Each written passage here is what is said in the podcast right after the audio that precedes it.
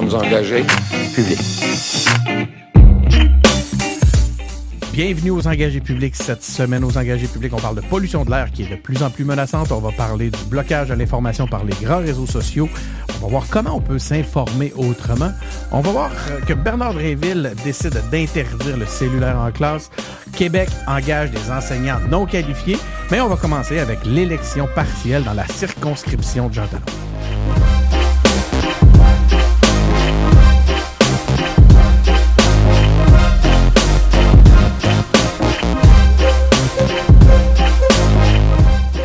Donc, c'est ça. Merci euh, d'être à l'écoute. C'est Dani Martel qui est au micro. Aujourd'hui, je suis en compagnie de Marie-Christine Lamontagne. Bonjour, Marie-Christine. Comment vas-tu?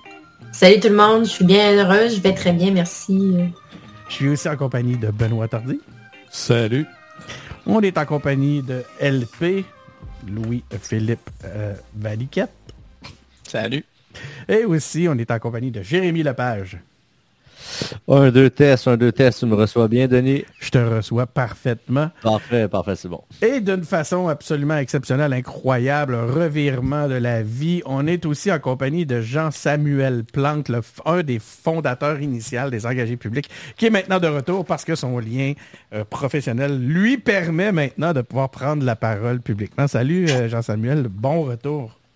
Hey, salut, ça va bien? Je suis vraiment content d'être là. Oui, en effet, je suis euh, nouveau papa en congé de paternité prolongé, puis euh, j'ai décidé de profiter de ça pour euh, venir redonner un peu à mon podcast favori, les engagés publics. C'est tellement un comeback, Denis, que je savais même pas qu'il faisait partie des fondateurs des engagés publics.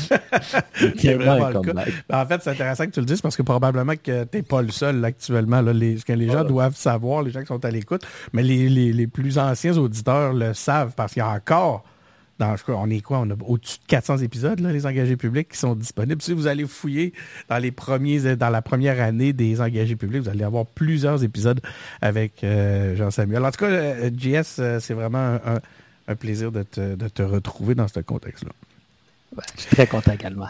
Donc, euh, ben écoutez, quelques petites annonces avant de commencer. Il y a le, Festipod. Hein. je pense que vous avez vu ceux qui sont plus euh, attentifs sur nos médias sociaux. Vous avez vu qu'on est, euh, on a fait une annonce. Là, les engagés publics vont être au, au, Festipod le 16 septembre à 14 h Donc, c'est à la Maison de la Culture de sur Maisonneuve. Vous êtes les bienvenus. Venez nous voir. Hein. Ça va être un, un premier euh, un meet-up qu'on dit dans le milieu des, euh, des balados.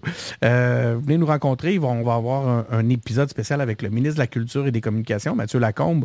On va parler avec lui de la place du podcast dans l'écosystème culturel québécois. Donc, vous l'avez compris, c'est un événement qui est consacré au podcasting aux podcasters, à la balado-diffusion. Euh, euh, prenez, le terme que, que vous préférez. Puis, euh, on va se concentrer sur ce sujet-là, dans ce contexte-là, mais en restant aligné sur nos, nos, thématiques. vous avez vu aussi passer dernièrement des concours, hein, peut-être ceux, encore une fois, qui sont attentifs sur nos médias sociaux. Vous avez vu passer un concours pour euh, gagner un T-shirt. Je regarde euh, Ben parce qu'on fait souvent ça à la blague, mais on, les, on finit toujours par respecter notre, notre parole sur, sur les, les euh, quand, on décide de faire tirer un T-shirt. Mais il reste une chose, c'est que là, dans ce contexte-ci, c'est vraiment un concours organisé. On vous demande d'aller vous abonner sur notre chaîne YouTube hein, si vous, voulez participer à, concours, à, ce concours. On va faire le tirage bientôt. Mais on a aussi ajouté une Festipass. Donc, qu'est-ce que c'est que la Festipass? C'est une une passe pour euh, pouvoir assister au Festipod aux trois jours complètement. Donc, vous allez avoir, grâce à la Festipass, une, euh, un accès à toutes les activités du, euh, du Festipod, euh, autant les, différentes performances des podcasteurs qui vont être sur place que les, euh, conférences qui vont avoir lieu. Il va y avoir des conférences super intéressantes sur des un peu comment de faire des, podcasts, des réflexions sur le podcasting, des, invités là, qui, vont, qui, sont qui sont spécialisés dans le milieu. Et dernière petite annonce, parce qu'on est plutôt particulièrement fiers de cet aspect-là. Vous connaissez tous Farnell Morissette. on va avoir Farnell Morissette en studio avec nous euh, cette semaine. Donc, euh, d'ici quelques jours, on va avoir un épisode à vous offrir avec en collaboration avec Farnell Morissette. Euh, qui on va en comprendre, pouvoir en savoir plus sur Farnell, sur ses motivations, ses valeurs. puis on va y parler de politique aussi. On va parler de politique à Farnell. On va éclaircir certains points. On va essayer de comprendre euh, où est-ce qu'il se situe sur euh, l'échiquier politique euh, Moi, je pense qu'il est souverainiste, Denis. Ben, on l'a déjà, je l'ai déjà entendu sur cet aspect-là, puis il, il, entretient un flou. Je ne sais pas si vous l'avez ouais, déjà. Oui, mais je suis pas mal sûr qu'il je suis pas mal sûr qu'il se dit que c'est dans son intérêt personnel que d'entretenir le flou. Puis qu'il veut pas trop se peindre. Fait qu'il veut rester flou. Mais je suis 100% d'accord avec toi pour investiguer là-dessus, Denis. Il faut défricher le mystère Farnell. Super important. Donc, OK, allons-y avec notre premier sujet. Ben, tiens, LP, ça, euh, pas LP, euh, Jérémy, ça vaut c'est bien que tu aies euh, pris la parole comme ça. On va commencer avec toi. tu vas nous parler de l'élection partielle dans la circonscription de Jean Talon, hein, qui va être déclenchée. ben, qui a été, si vous êtes à l'écoute en ce moment, c'est qu'il a été déclenché. Hein, ça a été déclenché mercredi. Et les électeurs vont être conviés aux urnes le 2 octobre prochain. Tous les partis officiels, en tout cas les, gros partis, semblent avoir déjà trouvé leur candidat euh, pour, euh, pour, pour, la, pour cette partielle-là. Parmi les, candidats, on a Marianique Chouari qui va se présenter pour la CAC. Donc, c'est la fondatrice de l'organisme Vide ta sacoche. Moi, je vais avoir besoin de faire une petite recherche pendant que tu parles pour en savoir un peu plus. À moins que quelqu'un euh, ici aura l'information. Il va y avoir aussi Pascal Paradis qui va porter les couleurs du Parti québécois. Hein. On a vu la saga lors de son arrivée euh, on voit qu'on on nous l'a présenté, puis la, la CAQ s'est dépêchée de nous dire qu'il avait peut-être approché euh, la, la CAQ. En tout cas, minimum, il y a eu des discussions avec la CAQ, on le sait, en 2022, euh, mais les, discussions auraient échoué. ça a donné lieu d'ailleurs à, toute une saga, puis j'imagine, Jérémy, qu'il va falloir nous en parler.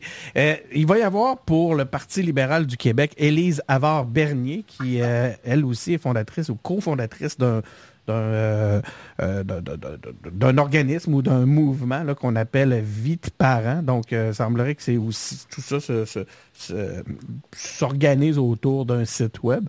Encore une fois, c'est un, truc que je ne connais pas pour l'instant. Peut-être que quelqu'un ici pourra nous, nous éclairer. Sinon, on, va, on, va, on va faire une petite recherche. Et il, va, il y a aussi Olivier Bolduc qui se présente pour une troisième fois pour Québec solidaire. On a eu l'occasion d'en parler dans un autre épisode précédemment. Euh, donc, c'est un sténographe judiciaire qui a été choisi au terme d'une investiture houleuse qu'on pouvait lire dans les médias, euh, dans les différents médias.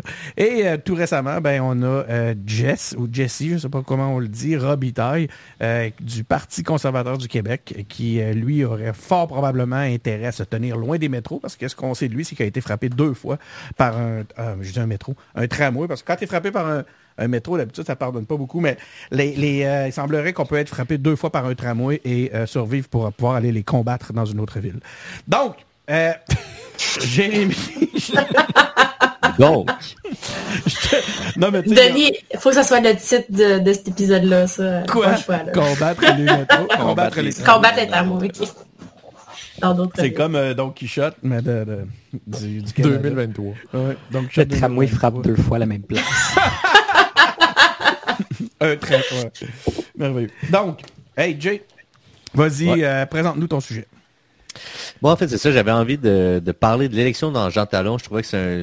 En fait, je cherchais pour de vrai de quoi d'économique, puis il n'y a rien qui m'est venu. Puis là, je, devrais, devrais même pas dire ça parce qu'il y a plein de gens qui vont me dire Ah ben là, tu aurais pu parler de ci, puis de ça, puis tout. Mais j'avais envie de parler de l'élection de Jean Talon parce que moi, la manière dont je l'ai vécu, c'est comme un film Hollywood. C'est comme genre, j'écoutais un film, j'étais, je pense que c'était lundi, puis là, je pense que c'est le lundi ou le mardi, le, le Parti québécois a fait une publication en mode rétro, vous l'avez probablement tous vu, de OK, euh, vraiment comme Retour des Nordiques, qui jouait sur la nostalgie de OK, ben faites-moi on va peut-être en avoir un quatrième.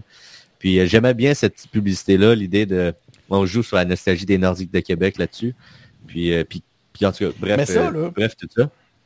Puis, là, vous savez de quoi je parle? Puis là, bam, il est arrivé l'idée comme quoi, un article comme quoi, genre le candidat du, du PQ, Pascal Paradis, avait approché la CAQ ou s'était fait approcher par la CAQ. Puis là, bam, ça devient un gros shit show, cette affaire-là, de qui qui a demandé à parler à qui, le poste de ministre, qui qui a demandé ça, qui qui a pas demandé ça. Là, il y avait l'affaire du troisième lien. Ça, c'est, ça, c'est, pour moi, c'est, c'est grave si c'est vrai. Puis comme là, plus, plus ça avance, plus on sait plus qui croire de, de est-ce que la CAQ avait comme prévu d'abandonner le troisième lien, puis était comme tu vas te débrouiller avec ça, Monsieur Pascal Paradis, si jamais tu, tu es, député caquiste avec nous à l'élection générale de 2022 à l'époque, ou bien c'est pas vrai pantoute. Puis là, il y a, comme des mensonges dans cette histoire-là. Ça devient un gros shit show. Je sais pas qu'est-ce que vous en pensez. Euh, avant que j'aborde les autres petits points que je veux dire ben, par rapport à la en fait, si, ça, ça t'ennuie pas, ça t'ennuie pas, euh, Jérémy, je vais juste préciser un peu cet aspect-là, c'est que il y a, y a un euh, bon évidemment, comme je le disais tantôt, la, la CAC aurait a, fait sortir des discussions internes ou des discussions privées qu'il avait eues avec avec Pascal Paradis quand il quand lorsqu'il pensait peut-être se présenter euh, dans une autre euh, lors d'une autre élection. Euh, puis ce que Pascal Paradis disait dans ces discussions-là, c'est que lui n'était pas très chaud au, troisième lien. Puis ce, qui, ce, qui, se serait fait dire par la CAC, on parle au conditionnel parce que tout ça n'est pas encore tout à fait clair, clair, clair.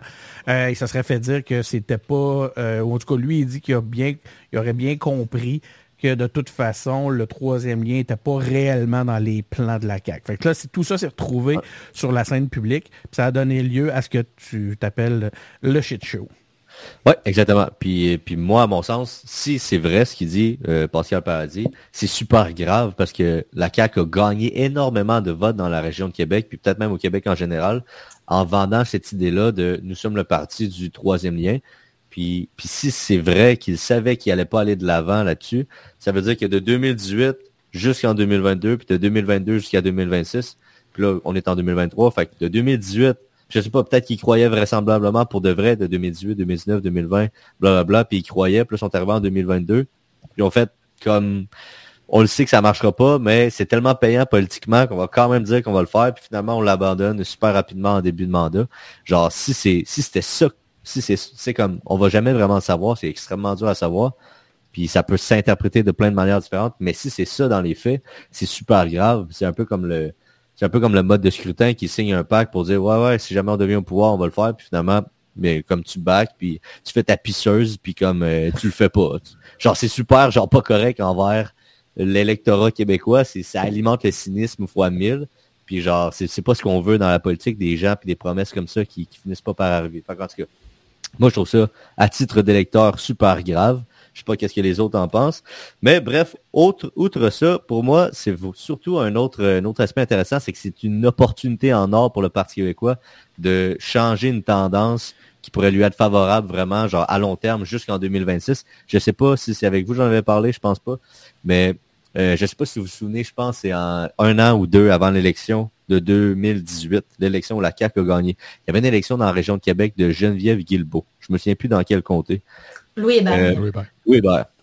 Ça, c'était un comté, je pense, libéral. Euh, oui, c'était Sam Hamad qui avait démissionné. Puis les, exactement, puis les libéraux étaient au pouvoir. Puis comme la CAQ qui gagnait ce, ce comté-là, c'était comme euh, médiatiquement, puis dans le le ressenti politique, moi, je chantais vraiment comme étant, OK, ben dans le fond, le signal que ça montrait, c'est que à l'aboutissement d'une seule élection, le vent pouvait changer de bord, puis que la CAQ représentait désormais, à partir de cette élection-là, une véritable alternative au gouvernement, et que ça mettait donc à l'écart le Parti québécois à ce moment-là, puis que les gens, juste au travers d'une seule élection partielle, pouvaient voir cet élan-là, puis finalement, ça leur, est, ça leur a porté fruit en 2018 à la CAQ.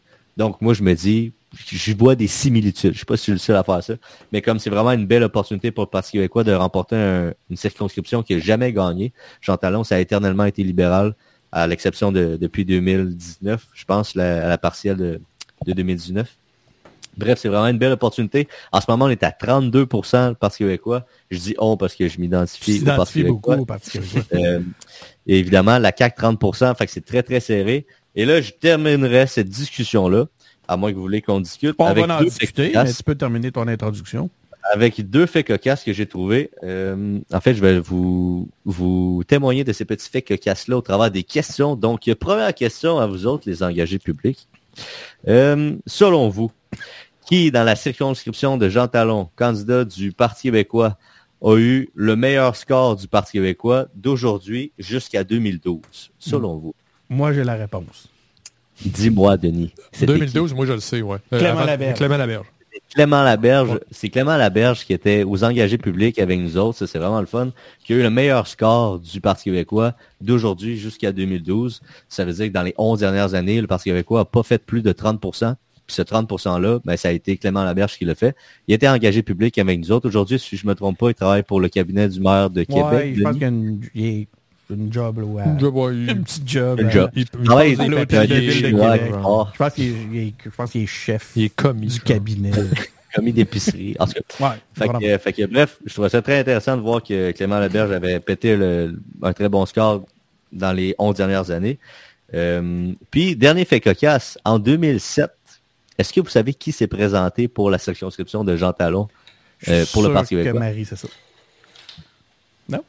On a-tu des petits 2007, guesses? C'est quand même Diane. C'était euh, Véronique Yvon Ah. s'est présentée dans Jean Ah Talon. Hein? en Ah, 2007. ouais. Ça, c'est spécial parce qu'on l'a toujours connu à titre de député de Joliette dans la région de Montréal, ou genre, genre grande région de Montréal. Bon. La Naudière, ouais. Puis, euh, est-ce que vous savez contre qui elle a perdu en 2007 dans Jean Talon? C'était Philippe Couillard. Ça non plus, Ben non, on s'attendait ben ça. oui. Pas- Mais en 2007, c'est ça qui Ça s'est va passé. pas vite par Puis, tout euh, la politique, hein? C'est comme ça change pas rapidement Fait que, du euh, tout, du tout. Fait que ouais, exactement. Genre, euh, moi, je- quand j'étais sur Wikipédia, j'étais bien surpris euh, ce matin en faisant des petites recherches. Fait que, ouais, Hey. Véronique Yvon qui avait perdu en 2007 avant de se faire aller, je pense, en 2008 euh, dans Joliette. Bref, moi, je suis cette, euh, cette campagne électorale-là, euh, partielle-là, je veux dire, avec grande attention. C'est genre une très belle opportunité pour le Parti québécois. Pour les libéraux, ben c'est genre, hey, il faudrait comme récupérer un château fort, mais en vrai, je sais pas si ça va être possible. Pour la CAQ, c'est genre, hey, on veut freiner l'élan d'un parti qui pourrait potentiellement On- nous faire mal aux va- prochaines élections. Puis comme pour QS, ben genre, c'est- c'est genre fait, yeah, on est là, puis euh, c'est ça. Faire, euh, Mais Hey, tu dis c'est ça, euh, tu dis ça. Jay, mais avant, là, c'était une course à trois, là, dans Jean Talon. On dirait que QS a complètement euh, été sorti de la course à trois. Euh, je sais pas Avec les qui s'est passé, mais euh, après l'investiture qui a été un peu houleuse, là, euh, il y a eu une course à l'investiture. Mais au début, c'est une course vraiment serrée, statistiquement égalité à trois. Et là, on voit plutôt un duo se former. Là. Donc, c'est plutôt 4 PQ en ce moment qui ne se semble plus dans, dans la course en ce moment. Est-ce que c'est parce que justement il y a un sondage qui est sorti qui mettait, tu sais, qui montrait le PQ, qui mettait le PQ et la CAQ euh, nez à nez, ça, ça a sûrement donné un certain momentum, ne serait-ce que dans les médias. Ben, est-ce que QS est si va, être, va, va se laisser sortir comme ça? Ils ont essayé quelques petits éléments, hein, on, on a vu ça Ouais. passer. On va faire un tour de table sur, sur, euh, sur la, la, euh, la, la- la partielle de Jean Talon. Euh, juste avant, par contre, j'ai fait pendant que tu nous jasais tout ça, euh, Jay, j'ai fait des recherches pour euh, retrouver, j'aurais aimé mettre la vidéo de lancer compte, le PQ lancer compte euh, aux auditeurs. Ben, imaginez-vous qu'elle a disparu de tous Ah, les... Ouais. Que ça va être quelque chose. Moi, ça, j'ai déjà eu l'occasion d'en parler avec euh, Paul Saint-Pierre Plamondon dans un événement. Euh, j'ai toujours, j'ai jamais été fan de ces mises en scène. Là. Vous vous souvenez de Paul qui montait les montagnes, euh, Rocky, Rocky, ouais. euh, Paul qui frappait, qui lançait des, des pucks à un moment donné. Là, je sais pas. Tu sais, puis la, la, la, quand j'ai vu ça ressortir, j'ai fait Oh, ça, c'est certainement une idée personnelle du chef. Là. Euh, ça ressemble beaucoup à ses scén- aux scénarios puis aux, aux petites vidéos qui avaient l'air d'affe- d'affectionner particulièrement. Et euh, ben là, c'est que- pratiquement une nouvelle en soi. Tout ça est disparu. Donc, pourquoi? Ça serait intéressant de questionner le PQ sur ces motivations-là. Une petite mise en demeure de euh, Régent Tremblay euh, sur les droits de lancer compte. Penses-tu? Ouais, ben, c'est peut-être une affaire juridique, puis, puis dans tous les cas, Oh oui, ça doit en vrai, être ça. c'est, en vrai, moi, si j'avais à parler, je pense que ouais, ce serait une affaire juridique. Dans tous les cas, ça a fait son, son temps, parce qu'à partir du jeudi où il y avait l'annonce du candidat, ben, la petite vidéo a comme plus lieu d'être. Mais c'est quand même très curieux de voir qu'elle est disparue. Ouais. Euh, Ben, Jess, ouais. vas-y donc, toi. Qu'est-ce que tu as? As-tu des choses à nous dire sur la, la, la partielle de, de Jean Talon? Moi, ce que je trouve vraiment intéressant, puis tu sais, au début, quand on, a fondé les engagés publics, c'était aussi, on, voulait que les gens s'engagent politiquement. Puis, euh, ça fait longtemps qu'on parle, de, bon, les mouvements citoyens prennent la place, la société civile, puis les partis politiques sont usés. Mais là, c'est intéressant de voir que parmi euh, les quatre candidats majeurs, il y en a trois qui viennent quand même d'organisations, de mouvements civils, de sociétés, euh, de, de- de- de mouvements citoyens, puis de la société civile, puis de voir que ces gens-là se rendent compte que c'est important, ces mouvements-là, mais qu'il y a une limite, puis que les vrais enjeux, puis la, la- la manière de faire débloquer les choses le plus rapidement possible, c'est de s'engager dans un parti politique. C'est une tendance que je trouve intéressante dans un, une désaffection qu'il y a eu pour les partis politiques, peut-être dans les 10-15 dernières années, puis de voir ces gens-là, tu sais, tu disais c'est avocat sans frontières, puis vite ta sacoche, Ouais. puis euh, euh, maman, là, je me sais plus Vite vie de parent. Donc, c'est des gens qui décident de, s'engager, puis, euh, puis je pense qu'on peut tous s'en inspirer, puis se dire, ben nous, c'est à quelle, quelle euh, cause qu'on veut faire avancer, puis quel parti reflète ça, puis aller s'impliquer dans, dans cette partie-là. Donc, euh, je trouve ça encourageant pour la vitalité démocratique du Québec. Super intéressant, puis ça, démontre en même temps la, toutes les possibilités, toutes les, les, formes d'engagement possibles. Hein. C'est pas toujours par la politique, mais on voit qu'il y a un croisement qui finit. D'ailleurs, on avait eu la même chose avec euh, Myriam de Kakuna, hein, qui était aussi à la tête, en tout cas la porte-parole d'un mouvement euh, social comme ça qui euh, pour, pour les, les, places en garderie. j'entends j'entends ça, puis tu sais la la première intervention là, de retour de JS. Euh, puis je me rappelle d'un des derniers épisodes auquel il a participé. Euh, pas le dernier là, qui s'appelait Victime du baillon, mais l'autre d'avant, euh, qui s'appelait ASMR politique. Puis ça à mes oreilles, c'est un peu du ASMR politique. Voilà. Mais pour parler peut-être du contraire de les SMR politiques, c'est euh, d'avoir un, bon candidat contre le, tramway. Je trouve ça vraiment intéressant. J'ai hâte de voir si ça va mener à quoi que ce soit. Euh, je pense que j'ai l'œil un peu sur comme voir comme quel genre d'avenir a le PCQ en général. Euh, je suis pas très intéressé par leur position, mais plutôt euh, curieux de savoir si c'est un parti qui a un avenir à Québec. Mais peut-être dans le, dans le Québec en général. Je pense pas que ça va être un gros succès dans Jean Talon, euh, le, PCQ. Pourtant, s'il y a bien une région dont il pourrait s'en sortir, c'est bien genre à Québec. Mais pas, euh, pas dans le centre-ville de Québec, pas, dans, le milieu urbain de Québec, c'est dans les banlieues, donc c'est plus Charlebourg, Chauveau, euh, la Beauce même, c'est la grande région de Québec. non, moi aussi, je pense pas que le PCQ va se démarquer dans Jean Talon. Et moi, ce que j'ai hâte de voir, Jean, Jean-Samuel disait, ah, c'est bien, on voit que les organismes publics, du monde de la société civile s'impliquent en politique, mais quel euh, impact va avoir cette euh, partielle-là? Parce que je ne sais pas si vous vous souvenez, Jay avait comparé avec 2017 dans Louis Hébert l'élection de Geneviève Guibault. Et l'élection de Geneviève Guibault, c'était la première campagne où QS était une force politique officiellement reconnue. Première fois qu'on voyait le, quatrième petit icône à, la télé. Donc, il y avait quand même quelque chose qui était emballant, stimulant. Il y avait euh, une certaine effervescence pendant cette campagne-là. Est-ce que là, il va y avoir cette effervescence-là? Moi, j'ai l'impression qu'on est parti encore en ligne pour une campagne sans grands intérêts ça va être une question de qui fait sortir son vote et non de qui déplace les, foules. J'espère me tromper. J'espère euh, qu'on va avoir des grands débats, des grands sujets intéressants qui vont intéresser la population. Mais j'ai peur que ça ne suscite pas les passions, mettons, cette élection partielle-là. Et ça serait dommage pour toute la société, je pense. je viens de faire une petite recherche. Puis le vide de sa coche, parce que tantôt je vous ai dit, j'étais curieux de savoir qu'est-ce qu'il en était, puis que j'allais vous revenir avec ça. Euh, c'est un organisme qui, euh, un regroupement qui voué à la collecte et la distribution de produits d'hygiène euh, et cosmétiques qui ont non ouvert, non pas des rouges à lèvres usagés, genre, non ouverts, non utilisés et non périmés pour des personnes vulnérables de notre société. Donc, c'est de même qu'ils se présentent. Euh, ils ont commencé à le faire pour les adolescentes. Donc, c'est euh, des brosses à dents, du shampoing, des, euh, des produits hygiéniques et cosmétiques, ainsi de suite. Là, ça que j'aurais jamais pu imaginer, mais je trouve que ça, ça, ça, ça, ça a toute sa pertinence. Donc voilà, c'était juste pour ajouter cette information-là rapidement, Denis, tu, sais, tu, parlais d'une course euh, pas intéressante, euh, mais euh, il y a aussi toute la question. Je ne sais pas si vous avez vu aujourd'hui, Joël Boutin annoncer qu'elle allait participer à la joute. Oui, ouais, j'ai vu ça aussi. Donc, tu sais, si on parle d'alimenter le cynisme, de tirer dans son parti, tirer dans, son parti pour démontrer un opportunisme politique, je pense qu'on a vraiment ici le, manuel à suivre.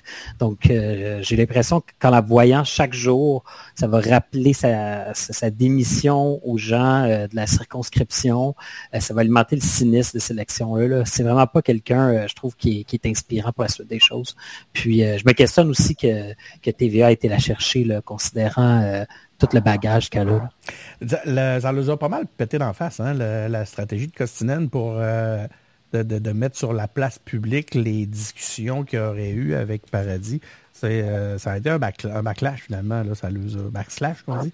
Ça les a, euh, ça a plutôt desservi la CAQ qui maintenant a sur les bras un, un dossier, comme le nous disait Jérémy, qui est un potentiel, une potentielle omission où certains vont parler de mensonges reliés au troisième lien. Benoît, on, on aimerait ça t'entendre sur ce tour de table-là. J'ai pas grand-chose à ajouter à part que si on regarde juste les candidats, euh, moi, je suis obligé d'avouer que Élise Avard-Bernier, là, euh, je ne sais pas c'est qui. C'est peut-être une fille qui, qui a plein de bon sens, avec plein de belles qualités, là. mais j'ai l'impression que les libéraux, ils se sont dit, ouais, on gagnera pas. Fait qu'on ira pas brûler une tête d'affiche là. Mais peut-être que je me trompe, je la connais pas, comme je vous dis. Euh, à part ça, Mme Chouari, ben, à Québec, elle a un nom. Là. Pour ceux qui ne le savent pas, là, son père a été maire de Sillery avant les fusions, puis tout ça. C'est des gens qui sont assez impliqués dans la politique québécoise depuis de, de la ville de Québec Ouais, depuis Chouari, assez un- longtemps. Un gros nom. Donc, euh, je pense que la CAQ, euh, ils ont pensé, puis ils ont fait un bon coup avec ça. Euh, je pense que Pascal Paradis, c'est un bon coup pour le PQ aussi. Euh, c'est à peu près ce que j'ai à dire. Olivier Bolduc, euh, il va se débattre, mais je suis très content que ce soit Olivier Bolduc. Moi, le QS, ça me dérange pas. Parce en fait, ce que je suis content, c'est que ce soit pas. C'est que ce soit les membres qui aient choisi, puis qui que c'est c'est lui qui va être représentant. C'est pas grave ce que le bureau, pour utiliser une. faire un petit clin d'œil, disons, méchant à QS, c'est pas grave ce que le national décide, là. C'est les gens dans les comtés qui décident qui sont les candidats. Et ça finit là. Puis je suis très content que ce soit ça qui soit arrivé. Puis si ça avait été l'autre fille qui avait été élue, ben tant mieux. C'est ça. C'est les gens du comté qui doivent choisir le, candidat. Parlant backslash, c'est un backla- on dit-tu backlash ou backslash? Backlash. Backlash. Merci Backlash. Vais- au lieu de me ridiculiser. Sur mon clavier. Au lieu de me ridiculiser jusqu'à la fin, tu sais, je vais, le- je vais la poser, la question. Les, les, euh, ça en est un, ça. euh, Mais ça, C'est comme fret puis froid. Un backslash parce que ça a leur volé. ça a slashé. Euh, c'est souvent le cas. hein. Quand un parti essaye de diriger, parce qu'on l'a vu au PQ aussi, hein, entre autres, euh, quand un parti comme ceux-là, en tout cas, peut-être plus, on n'a pas vu ça souvent au Ben, c'est que les autres sont plus, ou à dis- la c'est que les CAQ, autres sont ouais, plus disciplinés. Les membres, ils rentrent dans le rang après. ça, rentre, ça va avec ce que JS nous disait tantôt d'ailleurs. On voit que c'est des partis qui sont beaucoup plus dirigés par la base, puis les euh, euh, qui sont où le- justement l'implication de, chacun des, des, euh, des militants va avoir un impact plus important. Quoi qu'il en soit, on, peut s'attendre à ce que malgré même que ça ait un effet inverse, que la ce que le politburo va nous dire ou ce que le, central ou, le, le national va nous dire soit en réalité combattu par les instances locales. C'est pas nouveau. Hey, j'ai- aussi vie de parents, OK? Euh, je, me sens comme ça. Je moi, je fais des, je fais des petites recherches pendant le. Tous tes people. Donc, vie de parents, c'est quoi? C'est là. Écoutez, puis c'est pas, moi qui le dis. C'est écrit comme ça. Puis euh, je, je trouve ça un petit peu intense. C'est la plateforme incontournable pour toutes les familles et les futures familles. Puis le là au en majuscule, c'est la meilleure ressource sur le web. Voilà, on l'a. C'est la meilleure ressource sur le web pour des informations à jour, des trucs et conseils et des capsules vidéo réalisées par des spécialistes sur des sujets qui parlent aux familles du Québec. Fait que JS, LP, Benoît, ne me trompe pas, vous savez maintenant, vous la connaissez, la ressource. Ah, J'aimerais bien ça savoir c'est qui qui les a décrétés comme étant la ressource? Si c'est eux ou si c'est genre une instance euh, Ben, objective. Moi, je dis. Ben, nous, aux engagés publics, on est la ressource en termes d'opinion politique. C'est facile à dire dans le fond. là. Je peux dire qu'on est toujours la source d'information, les super fiables. C'est facile à dire. Non, non, mais c'est Ça clair- clairement... L'INSPQ, là, les fameux, l'Institut national de santé publique, euh, comme un site web détaillé sur comment, la parentalité basée sur des études Non, mais eux autres, ils scientifiques, mais euh, non, aux autres, c'est ça. C'est vie pas de bon. parents. Puis, tu sais, euh, naître et grandir, oublie ça, là. C'est Ouais, ça, notre vie, écran c'est pas bon. vie de parents, là, OK? Oh, on est Mais peut-être que c'est très bon, là, vite Ouais, parent, ouais, je suis certain que c'est franc, mais, mais je connais pas. On est absolument excellent. C'est absolument excellent. Puis, euh, ben, vous aurez visité ça. Euh, hey, est-ce qu'on était rendu à passer à un autre sujet ou il y a quelqu'un qui voulait ajouter j'aimerais, quoi? j'aimerais t'ajouter une petite affaire. Pour euh, revenir à Joël. Boutin qui s'en va travailler à la joute.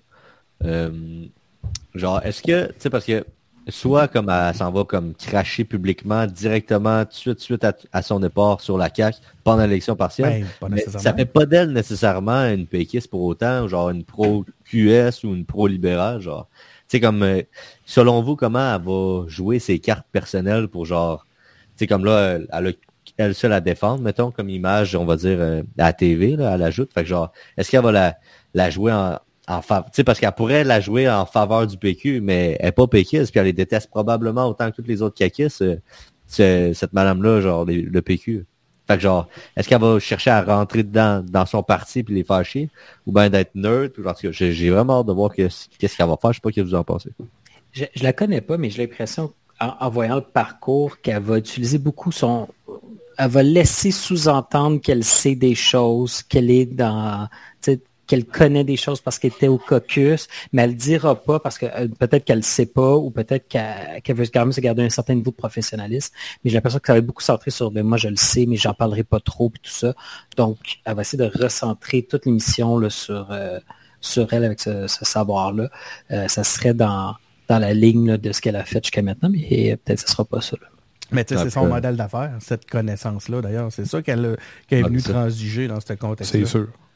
Mais tu sais, la, la, mais ce que, ce que je trouvais super intéressant de ton propos, Jess, tantôt, c'est que la voir à la télé au quotidien pendant l'élection, d'ailleurs, et même sitôt après sa, sa, sa, sa, sa démission, ça va être un rappel constant aux, aux électeurs que, regardez, tu sais, ça a été ça. C'est ça. Si tu vas dans le milieu professionnel entre deux, euh, deux emplois, tu es supposé de ne pas pouvoir travailler pour un compétiteur ou de dévoiler des informations privilégiées. J'ai l'impression que les partis, il faudrait presque qu'ils fassent signer ça à leurs députés. parce que, Attendez un an avant d'aller à la TV. oui, exactement. Puis c'est drôle parce qu'en parallèle... En fait, je pense que Radio-Canada, là, hein, si je ne me trompe pas, ah Radio-Canada, dans son code d'éthique, là, une période de transition. Oui, ben ils l'ont. Radio-Canada, tu dis? Oui, si je me souviens bien, ben, parce que j'ai eu sept euh, appareils trop, tôt après sa défaite. Martine Biron, ça n'a pas été trop long. Ah, toi, tu veux dire pour ah, revenir? Oui, oui, oui. exactement. Eux, ils n'acceptent pas des... Ouais, ouais, ouais. Ah, ouais, hein? OK, ça serait intéressant à explorer.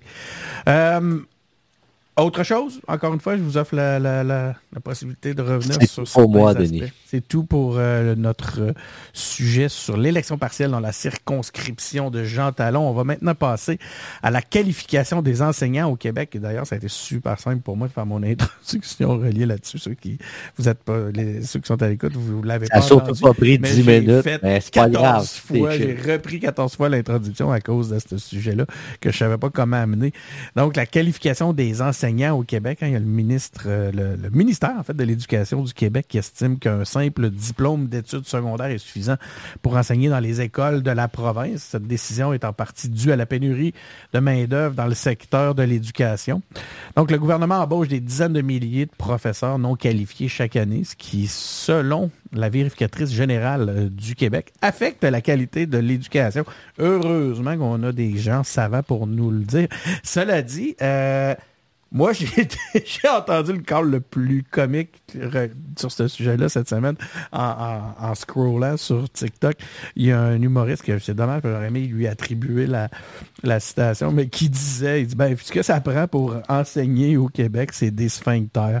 Donc, tant qu'il y a un individu, tant qu'il y a un humain, tant que, es un, que tu réponds à la, à, la définition d'individu, de, de, d'être humain, ben, tu peux devenir professeur dans les dans les écoles du Québec. C'est ton sujet, Benoît. Tu voulais nous, euh, nous en parler. Euh, je te laisse nous, nous, introduire le sujet. Ben c'est ça. Vous on l'a dit. Là. À chaque année, c'est presque récurrent. À chaque année, au début, au mois de septembre, hein? on entend parler que là, il y a des pénuries d'enseignants, puis que là, c'est pas drôle, puis là, il faut augmenter le salaire, puis là, puis là, les puis là, les écoles, puis les classes n'ont pas de professeurs, puis là, les enfants, puis bon. Tout ça, c'est vraiment des choses dont il faut tenir compte. Évidemment, je ne suis pas en train de ridiculiser ça. Mais là, je trouve que la petite tangente sur la non-qualification, là, ça a parti un peu dans tous les sens.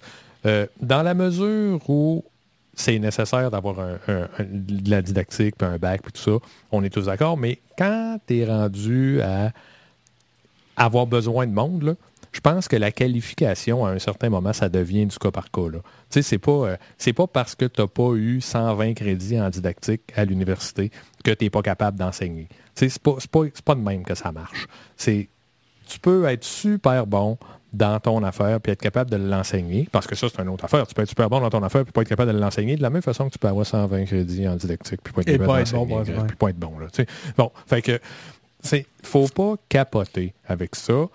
Mais évidemment, c'est clairement un problème. C'est clairement quelque chose dont il faut se préoccuper parce que c'est c'est important l'éducation. C'est pas, pas rien l'éducation, développer l'esprit critique, puis tout ça. Je veux dire, euh, bon, j'ai fait carrière dans l'éducation, vous le savez probablement. Mais euh, moi, j'ai, moi, les épaules les 120 crédits en didactique. Puis ben euh, je pense pas être trop mauvais. As-tu des sphincters? J'en ai. j'ai d'autres diplômes. Je dis, j'ai d'autres affaires. Là. Je connais la matière que j'enseigne, comprenez-vous? Sauf que j'ai pas développé de compétences tant pour l'enseigner. Fait qu'au début, c'était un peu essai-erreur. Bon, ben, qu'est-ce que tu veux? Mais après ça, je pense qu'on est bon. Puis je le sais que je suis pas tout seul. Denis, t'enseignes. T'as-tu des crédits en didactique? Non, mais j'ai des sphincters. tu sais, je veux dire, à un moment donné, c'est ça, là. C'est pas... Euh, c'est pour ça que je disais tout à l'heure au début, c'est que c'est du cas par cas, à un moment donné. Tu sais, c'est pas parce que tu n'as pas de diplôme en didactique que tu n'es pas bon pour enseigner. C'est pas, pas, euh, pas si simple que ça, là. C'est pas, pas, pas de même que ça marche vraiment, Vas-y, Marie. Toi, toi, Benoît, t'enseignes, si je me trompe pas, au niveau collégial? J'enseigne à l'université. Oui, à l'université encore plus haut. Ça, c'est correct pour les études post-secondaires. Toutefois, lorsqu'on est au primaire puis au secondaire, on est dans le développement de l'individu, dans l'apprentissage des capacités sociales. C'est pas juste la matière. Euh, le, le, besoin euh, de compétences didactiques et de gestion de classe, ça fait pas mal plus ressentir au niveau primaire et secondaire. Je suis totalement d'accord avec toi que rendu post-secondaire, là, on est dans le cas par cas. C'est important de connaître la matière, le reste, ça peut s'apprendre. Euh, mais il ne faut pas sous-estimer que euh, les individus apprennent, à être, à juste être en société, à socialiser, toutes les compétences parallèles aux, matières qui sont enseignées aussi, de, juste socialiser avec les gens, de régler des conflits interpersonnels, d'apprendre à travailler en équipe. Tout ça, ça demande quand même une certaine... Euh, connaissance, délicatesse, diplomatie. Et il ne faut pas sous-estimer ça. C'est pour ça que je veux venir à quelque chose que je trouve intéressant, que plusieurs voix mettent de l'avant, c'est-à-dire d'ajouter un poste dans les classes euh, pour aider à la gestion de la classe, pour aider euh, aux cas plus difficiles. Puis ça, c'est vraiment intéressant. Il y a plusieurs idées, notamment les éducateurs là, en CPE qui font le matin puis le soir, qui ont des gros chiffres coupés il y a quelqu'un qui m'a proposé ça, je trouvais ça intéressant de dire, bon, ben, on va leur faire deux plages horaires, le matin puis le soir. Comme ça, c'est pas un long chiffre coupé. Et ces personnes-là vont rester à l'école puis pourront aider à la gestion des classes parce qu'ils sont déjà là, sont déjà dans les milieux, ils connaissent déjà les jeunes. Donc ça, c'est toutes des idées qui viennent de la base, qui pourraient concrétiser à améliorer les conditions des profs qui sont très difficiles et donc de rendre la fonction plus intéressante pour euh, les, professeurs qui veulent venir. Moi, j'ai fait deux ans d'enseignement au primaire avant de me réorienter vers le droit. Une chose que je trouvais trop difficile, c'est la, charge émotionnelle qui vient avec le, poste de professeur. Moi, c'était en enseignement au primaire. Mettons, sur 20 élèves, je n'étais pas prête à choisir si je voulais aider mes 10 plus forts ou mes 10 plus faibles. Je trouvais que les deux étaient importantes euh, à part égale, il faut absolument qu'on donne les moyens aux professeurs de pouvoir pousser plus loin les capacités de leurs élèves et d'avoir un, pas un, fast-food de, l'éducation. Parce que tout ça joue. Puis c'est pas, c'est pas juste des, belles paroles, c'est concret. Les professeurs partent parce qu'ils ont ils peuvent pas euh, faire ce qu'ils veulent faire. C'est du monde passionné qui ont une vocation. Donc, il faut leur donner les moyens de réaliser ça. Ça va venir. C'est la même chose que pour les infirmières, en fait. On a laissé les conditions de travail se détériorer pendant tellement longtemps. Et là, on, est devant euh, le pied du mur. Non, je suis assez d'accord avec ce que tu C'est ça. Mais moi, moi c'était pas ça. Moi, c'était vraiment le, fait que là, je trouve que ça appartient à couille, cette affaire-là? Ben il n'y a personne ben qui a regardé vraiment c'était quoi qui se passait avec ça. Pourquoi, pourquoi il manque de profs?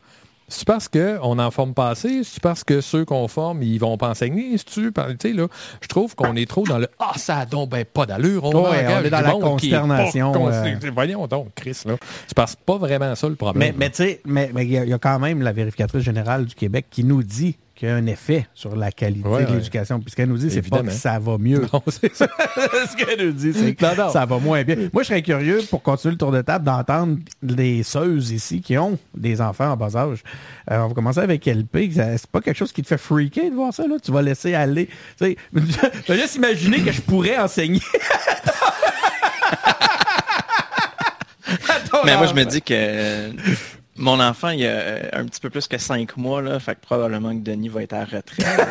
Euh, fait que t'es correct. à l'école, fait que je suis safe. T'es safe, ça, t'es, safe, ouais. Ouais, mais euh, pour être franc, je pense que je partage beaucoup le point de vue de Marie-Christine, Puis bon, jusqu'à vendredi passé, je travaillais aussi dans le domaine de l'éducation dans une compagnie qui fait des curriculums scolaires pour les profs. Puis que ce soit c'est aux États-Unis, dans le fond, que, pour, lesquels je travaillais, mais, mais je pense qu'il y a beaucoup de problèmes qui sont très... Pardon? Une, référence, en, éducation. mais je pense qu'il y a beaucoup de, défis qui sont très semblables. Puis j'ai comme l'impression que j'ai envie de, regarder le problème dans de comme revirer le problème à l'envers pour lieu de dire ça nous prend plus de, de personnes pour s'occuper des tâches spécialistes ou des trucs comme ça. J'ai l'impression que mon intuition me dit, on dirait que ça en prend moins de spécialistes, mais plus de profs, pour que les profs soient libérés de, puis vraiment pouvoir s'adonner à leur tâche de prof. Parce que là, on parle du monde qui parfois passe 10 euh, heures non rémunérées par semaine à faire la, la préparation de cours, puis au final, après ça, ils sont obligés de gérer 30 élèves dans une classe qui, ont de la difficulté à donner toute l'attention qu'ils méritent. Puis comme Marie-Christine, tu disais, quand tu es dans un défi où est-ce que, bon, j'en ai cinq qui sont bons, cinq qui sont beaucoup moins euh, au standard, comment est-ce que je gère cette situation-là? Parce que ceux qui sont vraiment en avance ont autant besoin d'attention que ceux qui, sont en bas des standards. Puis faire cette différenciation-là en éducation, c'est comme super difficile au quotidien de faire la job de prof. Puis c'est pour ça justement que ça prend une formation, puis qu'il faut être apte à, s'occuper de ces situations-là. Puis, puis c'est ça pour moi, on dirait que la solution est comme inverse, puis ce serait plutôt d'avoir des profs qui sont capables de, passer plus de temps et dédiés à leurs étudiants avec des plus petits groupes, par exemple, ou des tâches qui sont un peu allégées pour réellement pouvoir passer tout le temps qu'ils ont besoin de passer à la planification puis à l'enseignement, au lieu d'être toujours dans le jus puis de demander à autant de spécialistes possibles de venir les aider pour régler des, éteindre des feux à gauche et à droite. On dirait que mon, idéal, c'est de retrouver une situation où il n'y a pas de feu initialement. JS? Ben, moi, j'ai euh, j'écoutais euh, une émission sur le modèle euh, scolaire français. Puis c'est drôle parce que les autres, les surveillants, tu sais, comme les surveillants qu'on avait au, secondaire, ça s'appelle des pions, ce que je trouvais très drôle.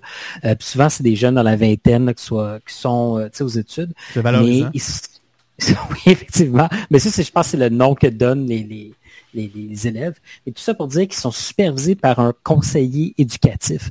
Donc, il y a quelqu'un dans l'établissement scolaire qui est en charge de la discipline, de euh, faire l'éducation sociale, comme, tu disais, euh, Marc-Christine. Puis, euh, qui euh, vont faire euh, encadrer les jeunes, faire la discipline, l'évolution sociale, puis la tâche d'enseignant est, au niveau de l'enseignement, de la didactique, puis le directeur d'école euh, les cas majeurs vont y aller, mais c'est le conseiller éducatif qui va venir faire ce, pivot-là. Donc, je trouve ça intéressant. C'est très français parce que ça rajoute beaucoup de niveaux, beaucoup de hiérarchie, euh, beaucoup de structure. Est-ce que ça fonctionne dans tous les milieux? Je pense pas, mais, euh, mais c'est intéressant.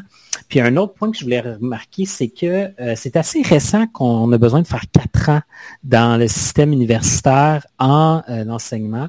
je crois que c'est avant 1997, si je me trompe mm. pas. C'était un une année supplémentaire qu'on faisait suite à euh, une, spécialisation. Donc, on faisait un bac en histoire. Par la suite, on faisait des crédits, comme ce qui vient d'être amené par le ministre récemment.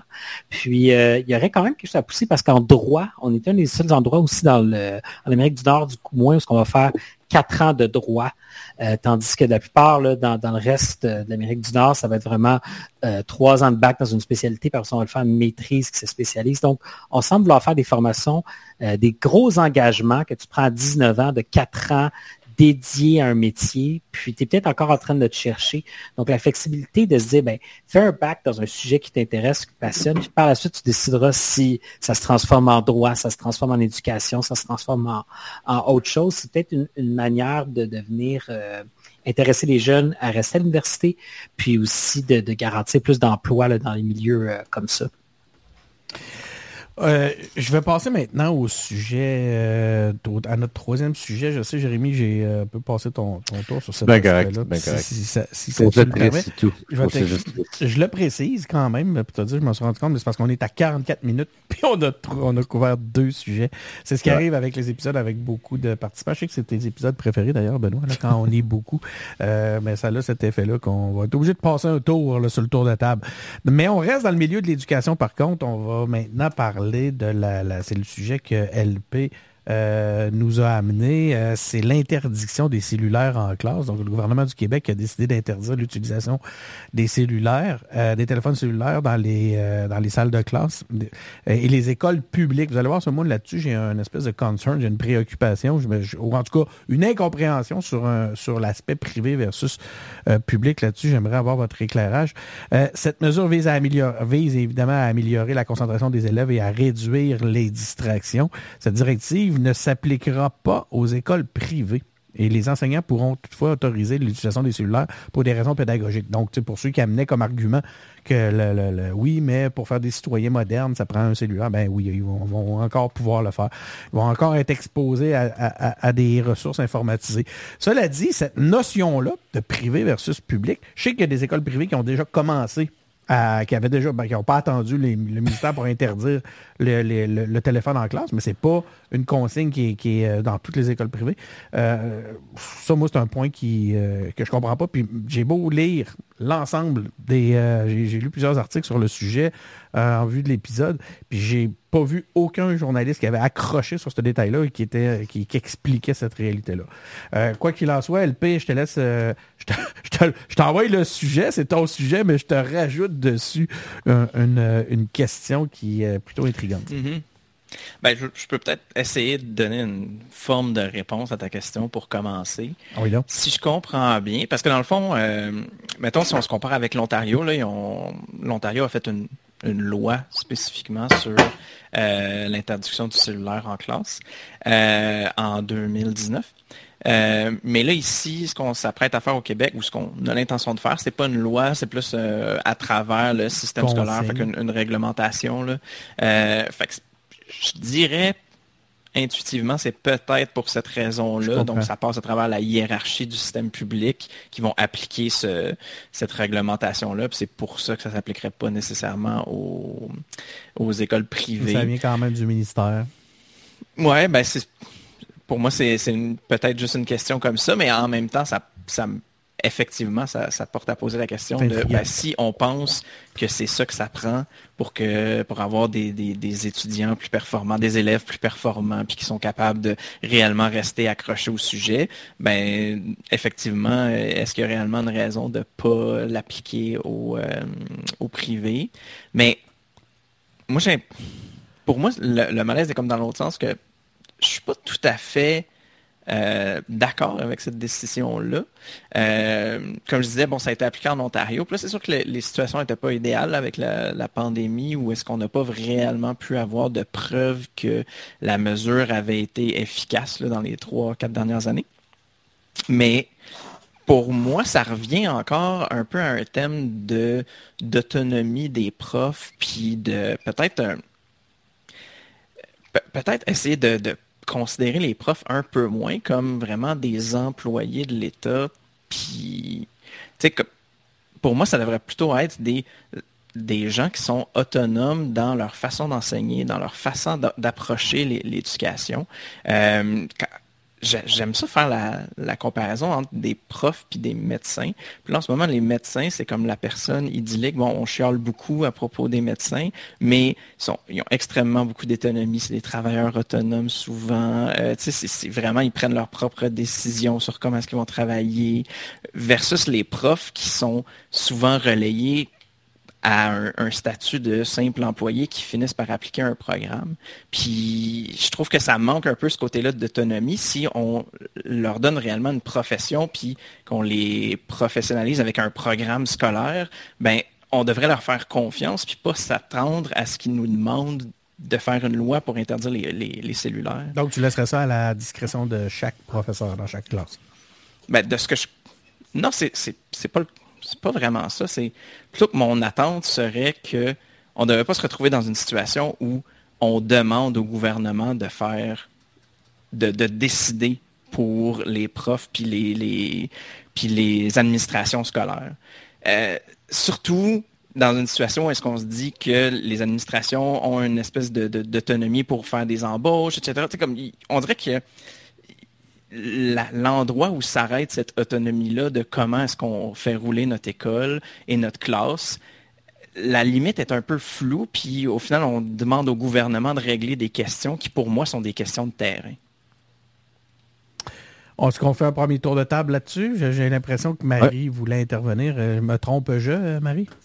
Mais non, mais moi, je, suis d'accord avec Louis-Philippe que, premièrement, il faut laisser l'autonomie aux profs. Là, ils sont capables de gérer leur classe, mais aussi, c'était pas déjà interdit, je veux dire, euh, les, les profs toléraient déjà pas là, que... Mais qu'est-ce que c'est que tu as besoin de ton téléphone en classe, sans blague?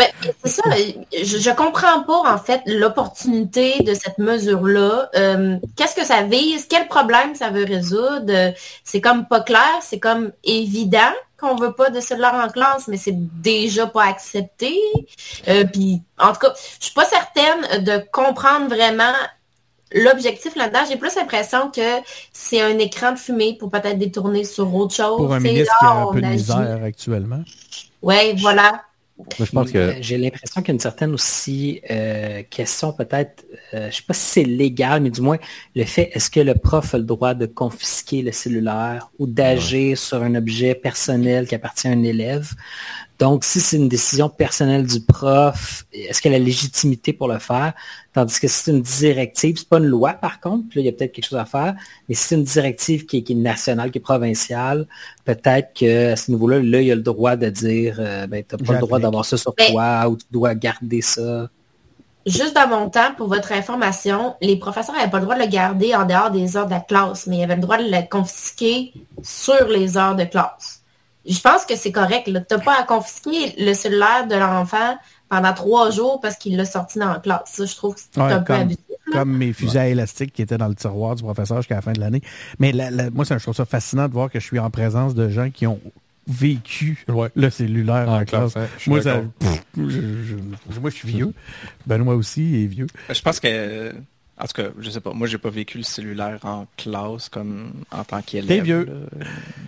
Euh, euh, tu textais à, faisant un, un, un 6, 2. T9. Ouais, c'est ça. Où tu avais ah. juste le, territoire, le, téléphone là, alphanumérique, puis que tu réussissais à texter dans tes poches quand même. Mais bon, ici, on est tous des millénials. Peut-être qui est un zillénial, un mélange de millénial et, et, Gen Z. Mais ce qui est intéressant, c'est que nous, on a connu les, les, claviers qui flippent, là. Puis là, je suis même pas sûre que la Gen Z connaît ça de nos jours. Même, même, moi, je suis rendue une vieille. eh ben, en parlant, on t'a euh, on t'a invoqué, euh, Jay, vas-y donc. Ouais, j'avais plein de choses à dire. Là, ça, ça tourne tout partout dans ma tête. Vas-y, ça, laisse ça euh, sortir comme ça vient. Moi, ok, première chose, moi, ce que j'aime moins dans cette idée-là aussi, c'est que, c'est que là, mettons, ok, on va donner plus de ressources aux professeurs, plus de légitimité, comme Jess dit, pour pouvoir permettre aux profs de restreindre l'utilisation du téléphone de la part des élèves en classe. Fine. Sauf que des Apple Watch, ça existe euh, glisser un téléphone dans ses bobettes avant de rentrer. Tout le monde, genre, les gens peuvent faire ça. Il y a d'autres formes de technologies qui vont arriver dans les prochaines années qui vont faire en sorte que ça... Moi, j'ai peur que ça devienne un jeu dans les écoles de qui sait qui va réussir finalement à avoir un téléphone, puis qui va réussir à se faufiler, puis comme... Puis genre, parce que tout le monde a ça aujourd'hui, genre... Tout le monde a ça, genre. J'ai un téléphone dans mes bobettes. Non, non, non, non. moi, je pense que mon premier essai, je l'ai eu, j'étais en secondaire 3, puis comme j'étais comme, oh, euh, me semble que je suis un peu tôt. Puis là, aujourd'hui, au primaire, ils doivent tout avoir ça. Puis si c'est pas des téléphones, c'est des iPods, ils ont, ils ont toute une bébelle électronique, fait que ça, ça va devenir un jeu. Puis si c'est pas le téléphone, ça va être la Apple Watch. Si c'est pas la Apple Watch, ça va être la cheville Watch qui est pas encore sortie, mais qui Apple va bientôt sortir. Puis en tout cas, je sais pas. Fait fait que c'est un merveilleux outil technologique, ça, mais, mais quand ça devient une distraction, évidemment, il faut genre être en mesure de s'en départir pour pouvoir se concentrer sur la matière du cours. Moi, je l'ai vécu en tant que gars qui texte, parce que je l'ai fait comme tout le monde. Je l'ai, je l'ai vécu en tant quand j'ai enseigné les maths euh, voilà deux ans euh, dans un cours d'été au secondaire, secondaire 2. Je voyais les gens texter d'en face, c'était extrêmement frustrant. Je les voyais ne, ne pas comprendre à quel point genre euh, t'es un cave, tu textes en secondaire 2 dans ton cours d'été de mathématiques de secondaire 2, tu comprends pas genre qu'il y a un problème si t'es ici euh, en ce moment puis tu me textes en face. En tout cas, Fait que je suis comme d'accord. Mais, mais genre, ça, euh, ouais. ça va être difficile à appliquer, je pense. Mais, Mais- mais bon. Ben, Ben, ça dépend. Regarde, euh, moi, moi, moi, ma fille à l'école privée, puis c'est clair depuis le début. C'est écrit partout que les Apple Watch, tu n'as pas le droit d'en avoir. Tu peux pas les porter en classe. Tu peux en avoir, c'est pas ça. Là, tu peux, mais tu n'as pas le droit de les porter en classe. Tu n'as pas le droit d'avoir de cellulaire en classe. Pourquoi ça s'applique pas à l'école privée? Parce qu'il ne doit pas en avoir beaucoup d'écoles privées qui permettent le cellulaire en classe. Il ne doit pas en avoir beaucoup. Je n'ai pas y donné, évidemment, mais euh, c'est... ben, LP Fait- disait dans ses notes avoir des données là-dessus. Là. Il nous parle, je sais pas si tu as les données avec toi, là, LP. Montre-nous les données. Non, mais euh, tu disais qu'il n'y avait pas beaucoup d'études qui démontraient que c'était euh, que c'était nécess- nécessairement nocif. Ben, tu sais, dans le fond, il y a des études qui pointent dans un sens, puis il y a des études longitudinales qui disent que euh, finalement, l'effet est vraiment moindre que ce qu'on découvre quand on fait juste des, des, des vérifications ponctuelles. Puis, c'est pour ça que, hum, peut-être le cas de l'Ontario est intéressant de voir un avant-après euh, avant la- l'interdiction des cellulaires, après l'interdiction des cellu- cellulaires, malgré, malheureusement, il y a eu la pandémie qui a un peu euh, mis des bâtons dans, je présume, tous les gens qui faisaient des études là-dessus. Ça aurait été une belle expérience naturelle à analyser, ça. Ben, c'est ça exactement. Mais tu sais, je pense que pour peut-être revenir au, au point que tu faisais, euh, Jay, tu sais, le, on oublie que le cellulaire a plusieurs fonctions. Puis qu'en le bannissant, on démontre que ah, c'est juste une distraction. Tu sais, si, si on veut réellement apprendre aux enfants à faire partie de la société puis à fonctionner en société, ben les appareils électroniques, là, ils font partie de la. Ouais, vraiment. Ils sont omniprésents là, dans le monde. Il faut que ça fasse partie de ta stratégie. Tu sais, Bon je sais pas, on- j'ai été voir le programme le scolaire. Bon, c'est quoi? Mettons, tu veux apprendre le français. Bon, ben l'objectif du cours de français, c'est d'apprendre à lire, écrire, parler dans le but de euh, s'amuser, tu sais, comme lire pour son propre plaisir, mais aussi lire dans un but d'information et de communication. Puis on dirait que des fois, on évacue un peu ce côté-là, communication, parce qu'au final, le langage écrit, parlé, peu importe lu, euh, finit par être une des formes, ben, la forme principale de communication. hein. Fait que, quand on y repense, probablement que les fournisseurs de contenu d'enseignement du programme scolaire n'avaient pas nécessairement le cellulaire, la Apple Watch, euh, le, Non, mais- les, les casques de réalité augmentée, etc. euh, en tête quand ils ont designé les activités d'apprentissage. Mais peut-être que c'est quelque chose qu'il faut se poser comme question. Tu sais, je lisais des, des, des articles, des lettres ouvertes, par exemple, de, l'association EdTech, là, qui est une association sur les technologies en éducation. Puis euh, un gars, Sean Young, il disait, ben, tu sais, au lieu de, de directement aller vers bannir des outils, ben, est-ce qu'il faudrait plutôt se poser la question de c'est quoi la place dans la société de ces Ben, outils-là, puis comment est-ce qu'on fait pour intégrer cette place-là dans l'enseignement? Parce Ouais. que c'est pas vrai qu'en enlevant le cellulaire des classes, ils vont arriver sur le marché du travail, puis ils vont se faire dire Ah, les emails, ça n'existe plus. Mais mais il y a un point quand même, LP, c'est que ce que nous dit le- ce qu'on a comme information, c'est que les enseignants vont pouvoir quand même autoriser l'utilisation du téléphone pour des raisons pédagogiques. Maintenant, ce que je je comprends aussi de ce que tu nous dis, par contre, c'est que c'est quoi l'accompagnement que les enseignants ont par rapport à ça? Parce que si c'est laissé à la discrétion de l'enseignant et qu'effectivement l'enseignant fait juste se fier au programme, puis le programme a été fait par des gens qui euh, sont morts avant l'apparition du, du téléphone, peu Quand même pas, mais- Non, j'exagère, mais c'est juste pour euh, illustrer le propos. La- la- la- la- c'est peut-être là qu'on aurait besoin d'un d'une intégration de la technologie plus intelligente dans notre, dans notre modèle d'enseignement. Mais tu sais, c'est pas aux jeunes de faire la distinction parce que tu sais, si tu regardes ce que LP nous dit, euh, ce que Jérémy nous dit, à savoir, c'est très frustrant d'avoir des jeunes qui textent dans ta face pendant que tu enseignes. Euh, il reste une chose, c'est qu'au-delà de la frustration provoquée vers, au- au- à l'enseignant, ben, le jeune est en train de passer à côté de sa matière puis de, de ce qui, de- des bienfaits qu'il pourrait tirer de son, de son cours. tu sais. C'est ça qui est le truc qui devrait être interdit. C'est l'utilisation. C'est l'utilisation du C'est peut-être cellulaire. ça que tu. euh, je vu Ben, pour moi, c'est Ah pas la solution, c'est pas de dire à partir du 17 euh, février, vous aurez plus le droit d'avoir votre cellulaire à l'école. Euh, je t'ai vu réagir, euh, JS. Mais en fait, tu sais, je suis retombé, je faisais le ménage de mes affaires, je suis retombé sur des vieilles, des vieux morceaux de feuille mobile qu'on se lançait dans le cours, ou passe-le à, passe-le à Jacinthe. Puis là, tu sais, euh, euh, c'est envoyé. Fait que la communication entre les élèves a toujours existé. J'ai peut-être l'impression que c'est vraiment, là, tu t'installes dans le fond de la classe, tu mets ton téléphone sur silence, puis tu regardes des reels pendant des, des heures. Il y a, peut-être, justement, dans l'utilisation de cela, puis bien apprendre à utiliser le, cellulaire, c'est peut-être qu'il y a quelque chose à, améliorer versus euh, le bannir complètement. Euh, juste euh, une petite note d'ordre technique. Je ne sais pas, quelqu'un peut-être un bracelet ou une montre ou quelque chose qui frappe sur sa table ou sur son micro actuellement. C'est moi qui. Je ne sais pas c'est qui. Je suis pas capable Je je vois pas le. Je vois pas vos mains. ben, Gav, l'entendez-vous là, actuellement? voilà. C'est qui? C'est moi. OK. Merci. fait que euh, on poursuit euh, sur ça. Maintenant, on va euh, changer de sujet, tiens. Si ça vous ennuie pas, on va aller à notre trois. On est déjà rendu seulement à notre Non, quatrième. Quatrième sujet de la soirée. On va parler du ah, justement, celui qui frappait sa table. Celui qui, qui, frappait sur la table, qui veut nous parler du blocage. On a parlé déjà un peu dans d'autres épisodes du blocage euh, des nouvelles par Meta. Euh, la, on le sait, la maison mère de, Facebook et Instagram là, a bloqué les nouvelles au Canada, donc des, euh, des, des, des, différentes entreprises médiatiques. Ce blocage est une réaction à la loi C-18 du gouvernement fédéral canadien qui oblige les géants du web à indemniser les médias pour le partage de leurs articles. Donc, c'est quelque chose qu'on a quand même abondamment vu dans les nouvelles dernièrement. Hein. Euh, donc, euh, au lieu de négocier, Meta a choisi de bloquer carrément l'accès à toutes les nouvelles. À l'intérieur de tout ça, ben là, on se doit d'apprendre à, s'informer autrement, à trouver d'autres modèles, d'autres façons de, s'informer. Puis c'est le, sujet sur lequel, euh, sur lequel Jess s'est intéressé pour l'épisode de ce soir. Jess, tu nous présentes ça? Mais oui, mais tu sais, bon, je pense qu'on en a parlé abondamment, mais le gouvernement, face à la crise des médias, puis du financement des médias, parce que Facebook puis Instagram a pris un grand, un grand montant des revenus publicitaires, voulait trouver une manière de financer ces médias, puis bon, il y a la loi C-18, etc. En réponse, le gouvernement a bloqué. Mais euh, ce que j'ai trouvé intéressant là-dedans, c'est, euh, ben, un, première des choses, juste avant de, juste avant d'entrer en onde, euh, il y a un article de Reuters qui est sorti qui dit que le, bannissement des nouvelles a eu zéro puis une barre impact sur la fréquentation de Facebook et ah hein. Instagram.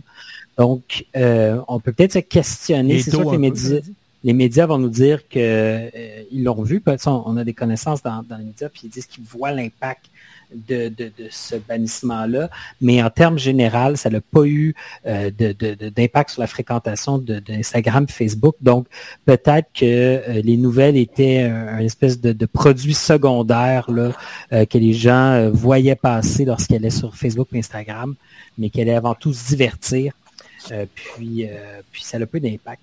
Mais tout ça pour dire que moi, je m'inquiète beaucoup de la crise des médias en général, euh, puis, qui, est notamment alimentée par ça, mais par rapport à une certaine cohésion nationale, cohésion provinciale, puis aussi, on en a parlé un peu avec ce qui se passe dans le reste du Canada au niveau des feux de forêt, mais au niveau de la capacité des gens de s'informer. Euh, puis tu sais, quand on disait que, quand je disais que les, médias sociaux étaient, euh, en fait, la présence de nouvelles sur les médias sociaux était un produit secondaire, euh, c'était quand même une manière pour les gens qui, voulaient se divertir puis, puis, voir un peu prendre des nouvelles, de voir passer des nouvelles, de s'informer directement de manière passive. Donc, on voyait passer des nouvelles, on apprenait des choses en, en s'intéressant bon, à d'autres sujets. Mais là, on est en train d'un peu changer la manière de faire parce que maintenant, il va falloir euh, nous-mêmes prendre l'action d'aller s'informer. Puis vous avez certainement vu les campagnes de, Radio-Canada, puis de, de, Nouveau, puis TVA pour dire, bon, euh, abonnez-vous. Puis moi, ce que je voulais démontrer, c'est qu'il y a d'autres manières. Il y a encore des manières dans les médias sociaux d'aller s'informer. Je pensais notamment à, Twitter, à Feu Twitter X, euh, où est-ce qu'il y a encore une fonctionnalité qui s'appelle, euh, lorsqu'on clique sur l'étoile en haut, de voir tous les tweets. Puis là, c'est vraiment pas d'algorithme qui va venir interférer. C'est au fur et à mesure que les tweets vont être publiés, on va voir les nouvelles qui vont passer sans que ça soit un algorithme qui vienne, euh, euh tu sais, bon, je suis pessimiste ou cynique, le polluer notre algorithme. Mais moi, j'invite les gens à, faire cette démarche-là, de se dire, ben, je vais garder un Twitter vivant, je vais aller m'abonner à des sources d'informations diversifiées. Donc, tu sais, euh, on va aller s'abonner à, Rimal Coury à la presse, puis après ça, à Richard Martineau dans le Journal de Montréal pour, pour avoir euh, une vision différente du monde, mais d'aller faire ce geste-là. Puis, si on veut rester en mode plus passif, s'abonner aux infolettes. Il y a quand même une équipe qui, chaque matin, qui, un algorithme humain qui va venir créer des infolettes pour, euh, tu sais, puis tous les médias en ont le devoir, la presse, le Journal de Montréal, mais se réabonner aux infolettes, on les, peut-être on les a peut-être mis dans le spam, on s'est désabonné, mais aller se réinformer parce que euh, si on n'a pas euh, ce point de vue-là sur l'ensemble des nouvelles, puis pas juste ce qui nous intéresse, on va perdre la capacité de, comprendre les débats, les débats qu'on a présentement, si on n'est pas exposé à des nouvelles euh, régulièrement, on ne sera pas en mesure d'avoir des projets de société puis d'avancer comme ça. Donc, euh, c'est mon petit, euh, mon petit pitch call to action. allez vous abonner aux infolettes, puis réorganiser votre Twitter. J'ai une question, Jess, par rapport à l'article dont tu parlais, qui venait juste de sortir de Reuters. Ça disait que euh, Facebook et Instagram n'ont pas vu de baisse dans le trafic, mais est-ce que ça parlait des, euh, des médias eux-mêmes? Tu sais, comme est-ce qu'il y a moins de monde qui vont sur le site de la presse, le Journal de Montréal, etc., parce qu'ils n'ont pas accès à un lien qui cliquerait à partir de Facebook ou quelque chose comme ça? Je ne sais pas si ça parlait de ça. Non, parce qu'ils n'ont pas accès à cette information-là, mais euh, bon, dans, le cadre professionnel, je parle quand même beaucoup à, beaucoup de gens dans les médias. J'ai pas, tu sais, les chiffres sont pas là, mais indirectement, les gens le ressentent vraiment. Puis, euh, mm. c'est un peu euh, euh, un effet de, boule de neige parce que moins de visites, moins d'annonceurs qui sont intéressés, plus de budgets qui s'en vont vers Facebook. Donc, j'ai peut-être l'impression même que, le gouvernement, en implantant la loi C-18, va, va mettre le clou dans le cercueil ben des, certains médias. Ah j'en suis convaincu. Les, juste avant de commencer le tour de table, les, ben allons-y, tiens. Euh, LP, tu avais euh, tous les. Non, mais euh, j'aime ton, ton appel à l'action. Ou, moi, j'utilise plutôt des agrégateurs de nouvelles ou un agrégateur de nouvelles en particulier. Là, ben, j'utilise Apple News Plus. Jess va rire parce que pendant tellement longtemps, j'ai pas eu rien qui est marqué Apple dessus, mais mm-hmm. voilà, maintenant je suis abonné à tout ce qui existe. mais tu sais, je trouve que ça ça me permet d'avoir une je sais pas, on dirait que c'est moi-même qui construis mon algorithme, c'est un peu ça que j'aime, puis qui me permet d'aller accéder à tout ce que je veux. Fait que je sais pas, peut-être qu'à travers les agrégateurs, je, vois beaucoup de pubs à propos de Ground News là, ces temps-ci, qui est supposément euh, un agrégateur qui va te proposer des nouvelles qui sont à l'extérieur de ton algorithme pour spécifiquement aller te proposer des articles. Des découvertes. Peut-être, euh, c'est ça, faire des découvertes ou justement voir d'autres points de vue d'un sujet qui t'intéresse. Puis je sais pas, je sais pas si c'est une pratique commune d'utiliser des agrégateurs de nouvelles comme ça ou la plupart des gens sont plutôt mais, médias sociaux. Mais tu sais, je sais que sur Android, mettons, ben, il y a l'agrégateur de nouvelles de Google qui est intégré. Après ça, si Google dit ah ben je mets plus de nouvelles des ben, médias québécois, ben, on n'est pas plus avancé. Mais tu sais, pour Apple, il y a une opportunité. Les autres, euh, effectivement, moi-même, je, me, je, le, je, le, je, le, vois. je, suis plus, euh, je, me sens plus mm-hmm. interpellé par euh, les Apple News. Cela dit, pour répondre à ton payant, Par contre, juste pour Apple News, c'est payant. Ben, Il y a certains articles qui sont gratuits, mais la plupart sont payants. et Apple rémunère les médias. Mais c'est basé sur l'abonnement payant, ce que personne ne voudrait faire là, pour Facebook, malgré euh, tous les mononcles qui nous envoient des messages privés au, euh, puis on deux, trois jours. On que Facebook va devenir payant. Et on s'entend-tu que l'écho de Saint-François ne sera jamais disponible sur Apple News? Ah, fait que là, c'est tous les moyens et petits médias qui en souffrent beaucoup, qui vont souffrir de tout ça. Mais le, point, tantôt, tu disais, je sais pas, là, nous, on est là, on parle, on, on, trouve des nouvelles routines d'information. Mais pour avoir eu l'occasion d'étudier un peu le, ce milieu-là, puis la consommation des, euh, de, l'information au Québec, euh, je peux vous dire que c'est pas un c'est pas un comportement ancré dans la, au, sein de la majorité de la population de s'informer. Donc, cette, ce danger-là que JS nous exposait tantôt, à savoir en termes de cohésion sociale, quel impact que ça va avoir, euh, il est réel parce qu'il y a une grande partie de la population, une grande partie de nos, concitoyens qui, en ce moment, ne sont carrément plus exposés à de l'information, puis ils s'en fichent. Puis les, données que tu dis que tu exposais tantôt, à savoir, ça n'a eu aucun impact sur Facebook. Moi, je trouve qu'il est tôt pour dire ça, cela dit. Mais aucun impact sur Facebook, on s'y attend. Ben, les gens, ils vont, comme tu dis, parce que c'est justement le phénomène d'information, divertissement est bien réel. On, on le voyait chez... Euh, on, le voit d'ailleurs dans les stratégies qu'adoptent les grands médias euh, québécois, je dis québécois, canadiens, comme Radio-Canada. Même Radio-Canada cède devant l'information, divertissement. On est capable... D'ailleurs, ils se sont fait reprocher par leur propre ombudsman. bon. Dites-le pour moi, quelqu'un. Ombudsman. Ombudsman. Ils se l'ont fait reprocher par leur propre ombudsman de faire des... Euh, de, de, de, de, trop faire d'informations humour, euh, de trop mixer de l'humour à leur information. Mais il y, a une, y a une raison à ça, c'est parce que la, la, frontière entre le divertissement et l'information, elle est très, très mince. Puis en ce moment, on le voit, ça a un impact euh, super important. Qui voulait euh, réagir sur ce point-là? Je me suis absenté une seconde, puis j'ai peut-être un petit peu perdu le show, j'aimerais ça. J'aimerais ça, aussi entendre Marie qui réagir à ton point, ou euh, je sais pas si c'est Benoît qui a dit ça, euh, que le journal local sera jamais dans, dans aucun de ces agrégateurs-là. Puis c'est vrai, puis ça, ça m'a fait penser aussi à dernièrement, c'est est-ce que c'est le 24 heures dans le métro qui a un peu plus ou moins fermé boutique? Euh, je pense que c'était peut-être justement un des points d'accès à de l'information parce que c'est l'information qui venait à toi. Tu, prends, tu prends le métro, ben, tu ramasses le journal qui traîne là, puis, puis, puis t'es es au moins minimalement informé. Puis même chose pour les journaux locaux qui sont livrés euh, dans la cage d'escalier ou euh, à l'épicerie à côté. Euh, il y a toujours l'action de aller prendre le journal, mais au moins il y a une certaine proximité. Je suis pas obligé de penser au fait que je veux avoir de l'information. Puis je pense qu'il faut effectivement euh, continuer à penser dans, cette stratégie média-là du, Québec ou peu importe là, que, ces médias-là existent, puis qu'il faut continuer à les, à les mettre en valeur.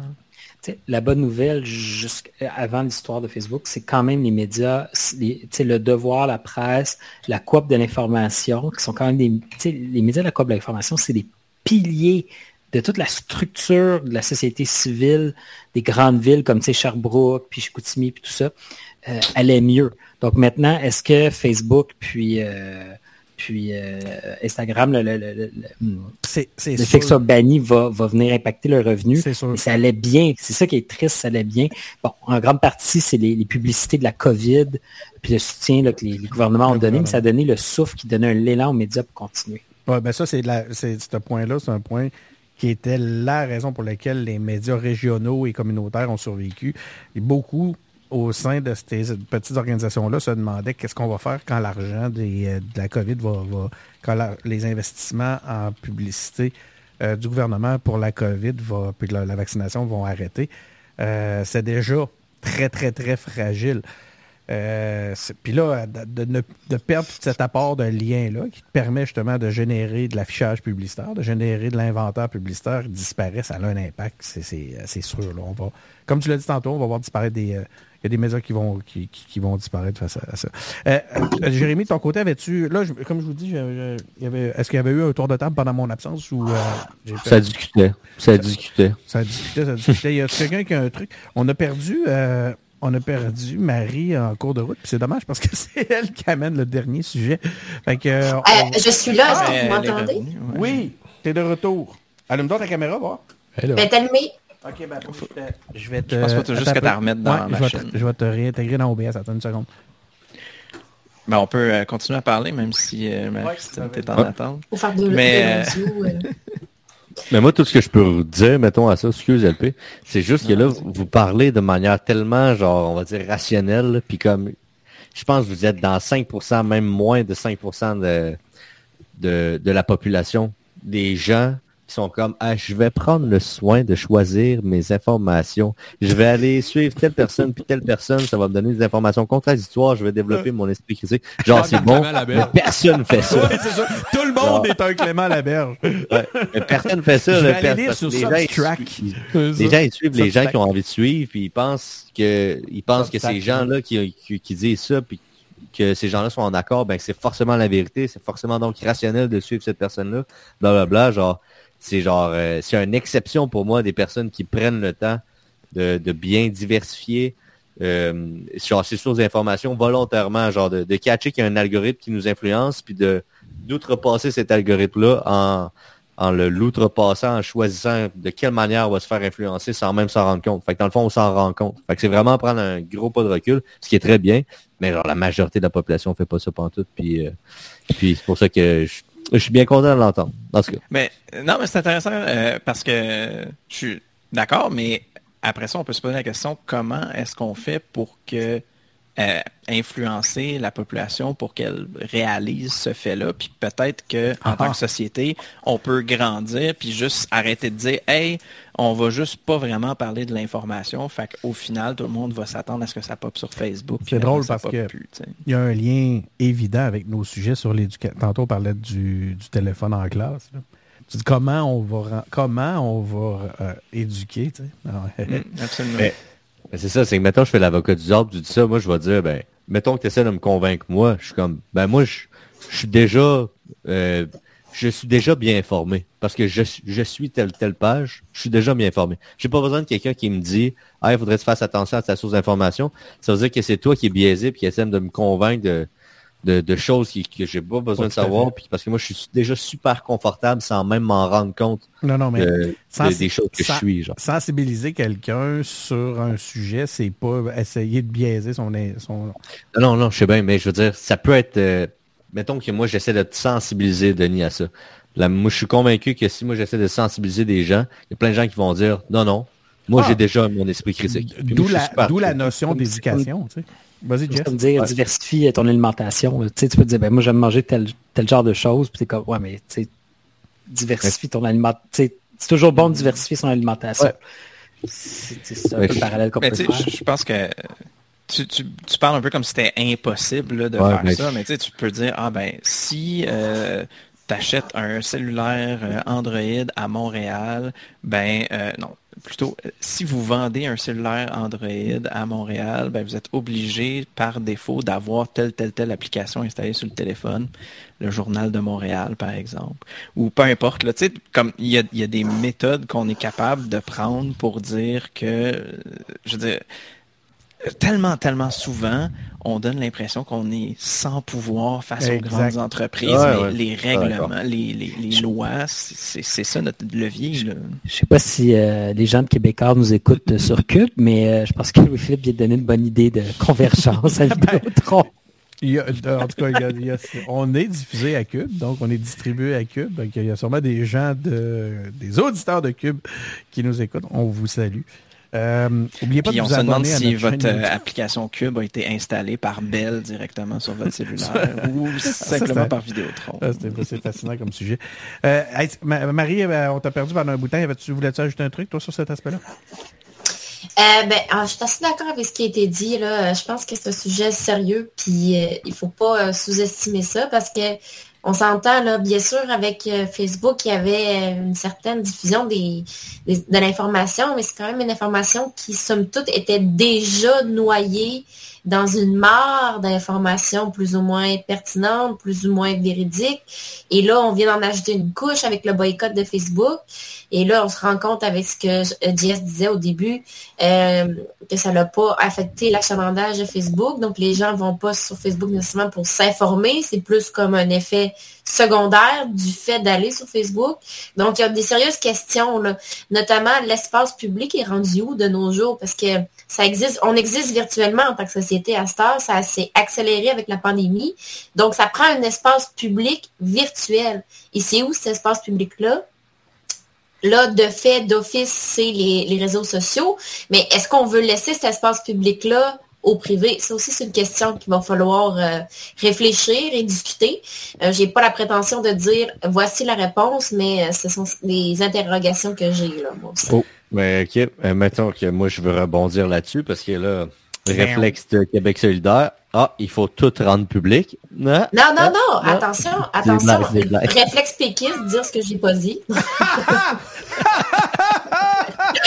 je taquine, on, s'entend. Ouais, je, ne dis pas Je ne dis qu'il faut euh, nationaliser ou rendre public euh, l'espace virtuel.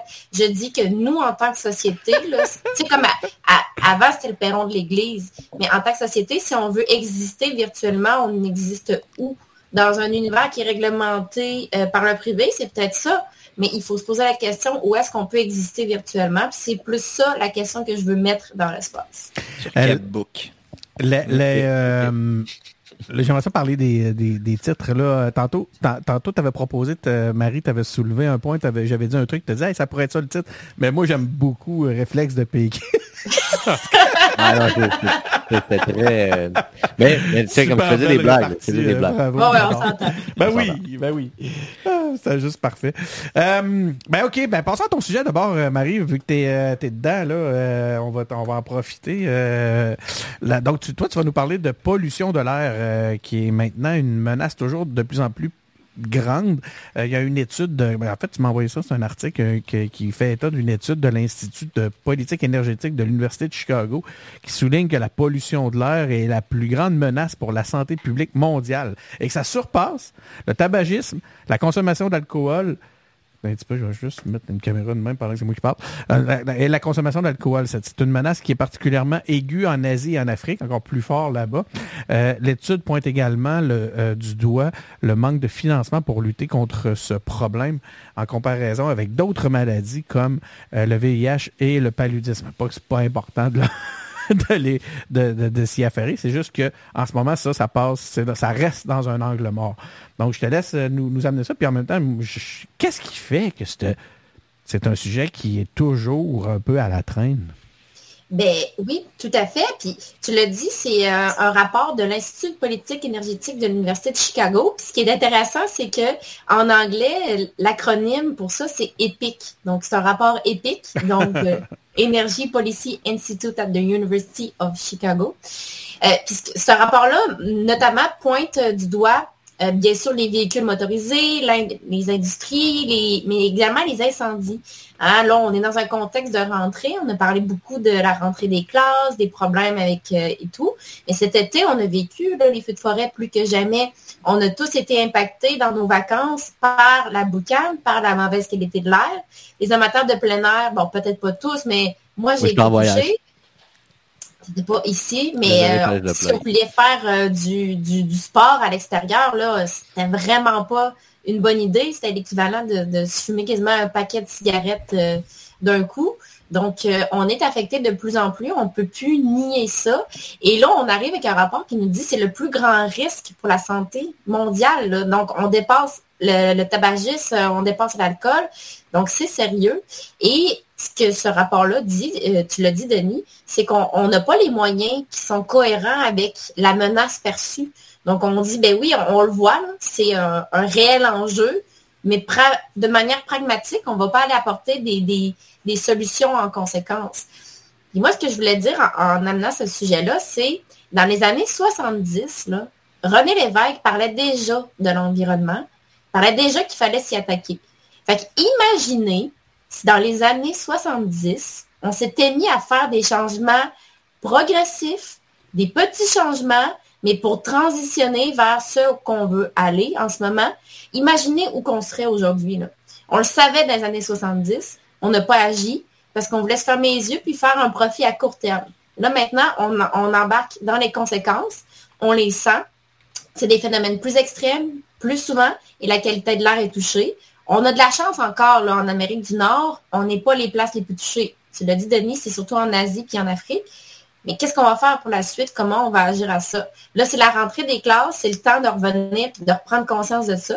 J'espère que les engagés publics ont, on va transmettre ce goût-là, justement, d'agir parce que là, il est temps euh, qu'on s'inquiète pour euh, la qualité de l'air parce que les masques qu'on a portés beaucoup pendant la pandémie ne seront peut-être pas juste nécessaires pour la pandémie, mais ils vont peut-être être nécessaires, comme en Chine, ce le fut, dès que la situation se soit améliorée, mais de porter un masque juste parce que l'air est trop contaminé.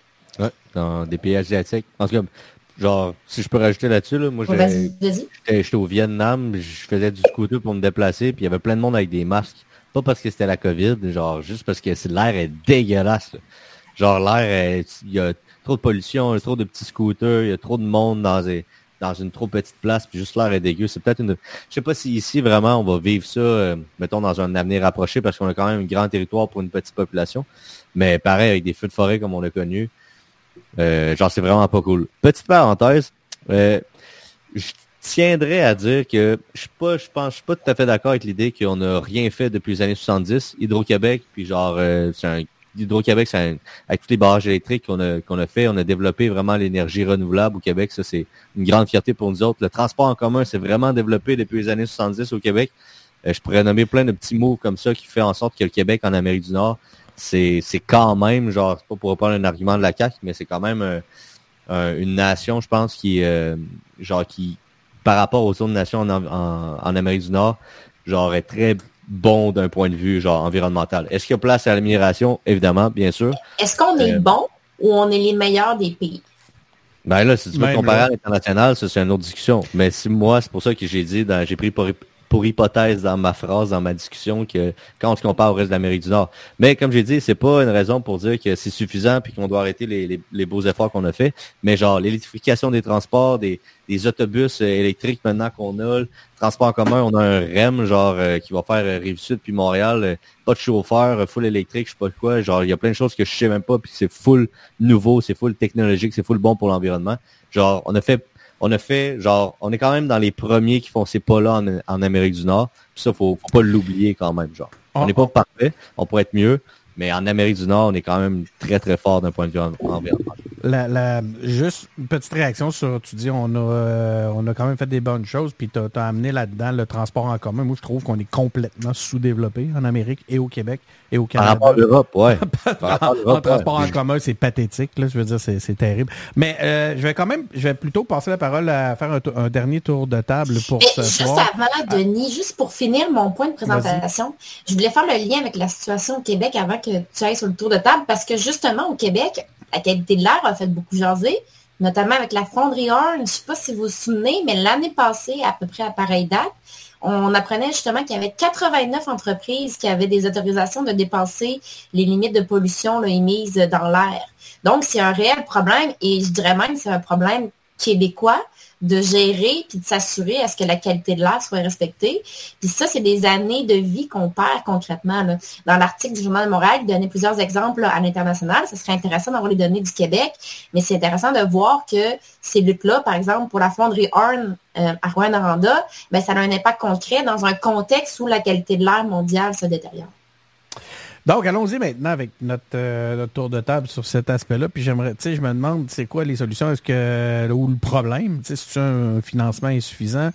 Euh, je m'interroge beaucoup aussi sur les inégalités géographiques. Moi, ça me surprend un peu d'entendre, par exemple, que l'Afrique euh, a, subi les, les, conséquences de ça d'une façon plus forte. ensuite, pourquoi ça te fait rire? Je sais pas. Puis, c'est vrai, ils font, eux, autres, ils se font jamais passer dans le torteur, l'Afrique. Je sais ouais, ben, parfait, on va t'en parlera dans ton. C'est les, euh, les, sujets que je mets sur la table pour le tour de, de table, justement. Euh, puis, puis c'est quoi sinon qu'on peut faire? Tu sais, on parle. puis, ça, des fois, c'est un peu décourageant de voir, par exemple, tu sais, que des grands pays pollueurs ou des grandes provinces pollueuses euh, se, sont complètement déchaînées alors qu'on cherche, nous autres, de notre côté, à faire quelques gestes qui pourraient aider les choses. Euh, ben, Benoît, tu, euh, tu, m'interpelles en, pleine, en plein développement. Vas-y, on t'écoute. Ben, tu parlais, ça m'a fait rire parce que tu disais que tu étais surpris. Peut-être que j'ai mal compris ton intervention. Ben, tu disais que euh, tu étais surpris que ce soit l'Afrique qui soit le plus euh, pénalisé par ça. L'Afrique est pas mal tout le temps le, continent le plus pénalisé par les actions des Occidentaux en général. C'est ça qui me faisait rire dans, c'est rare que les, les Occidentaux vont euh, agir en se disant oh, comment est-ce qu'on pourrait ne pas trop nuire à l'Afrique? C'est ça qui m'a fait rire plus. Euh, pour ce qui est de la qualité de l'air, euh, ce qui est intéressant, puis là, je, vais relancer Marie-Christine là-dessus. je vais être d'accord avec elle, en fait, c'est ça que je veux dire. C'est qu'au lieu de dire aux compagnies, vous allez polluer moins, on relève les standards. Fait que là, finalement, le chiffre, il va, il va, il va diminuer parce que au lieu d'avoir, je sais pas trop quoi, 19 particules par million, là, on va dire, ah, OK, non, 35, euh, c'est bon. Fait que c'est évidemment, il va y avoir moins de jours où mm-hmm. euh, les, les, entreprises polluent au-delà des normes respectées. Qui, en tout cas, au-delà des jours, des normes euh, établies. Puis là, on va dire, ah oui, non, vous voyez comment on a amélioré. On n'a rien amélioré, crise, on pollue plus. Mais ça sera, c'est ça. Fait que comment on règle ça?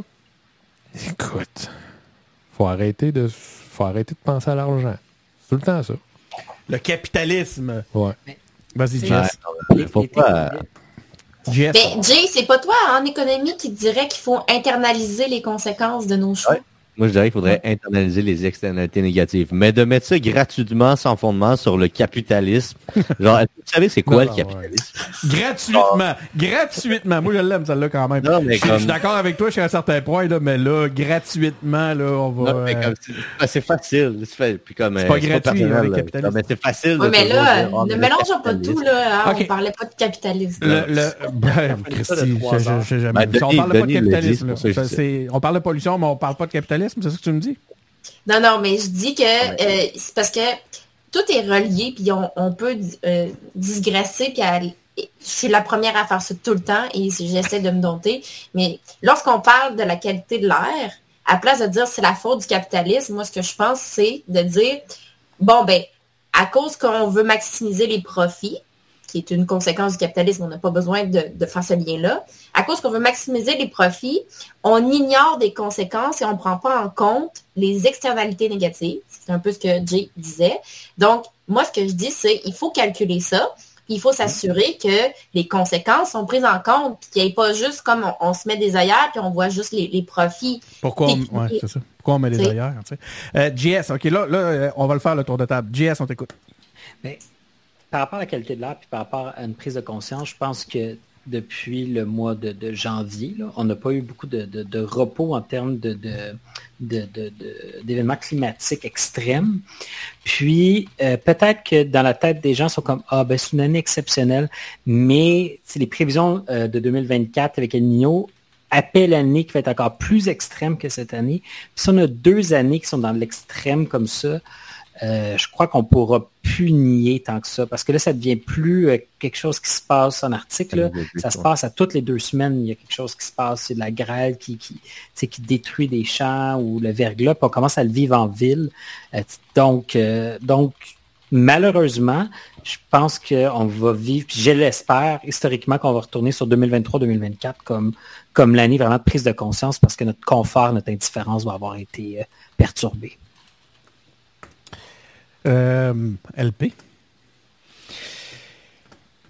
Je pense que hum, je suis un peu de l'avis de ben, un peu tout le monde ici parce qu'en fait, je pense qu'on a, comme on a dit, fait des grandes choses avec Hydro-Québec, mais euh, c'est quand même difficile pour quelqu'un qui vit aujourd'hui, dans le présent, de seulement toujours se rappeler de qu'est-ce qui s'est passé euh, avant que je naisse ou presque.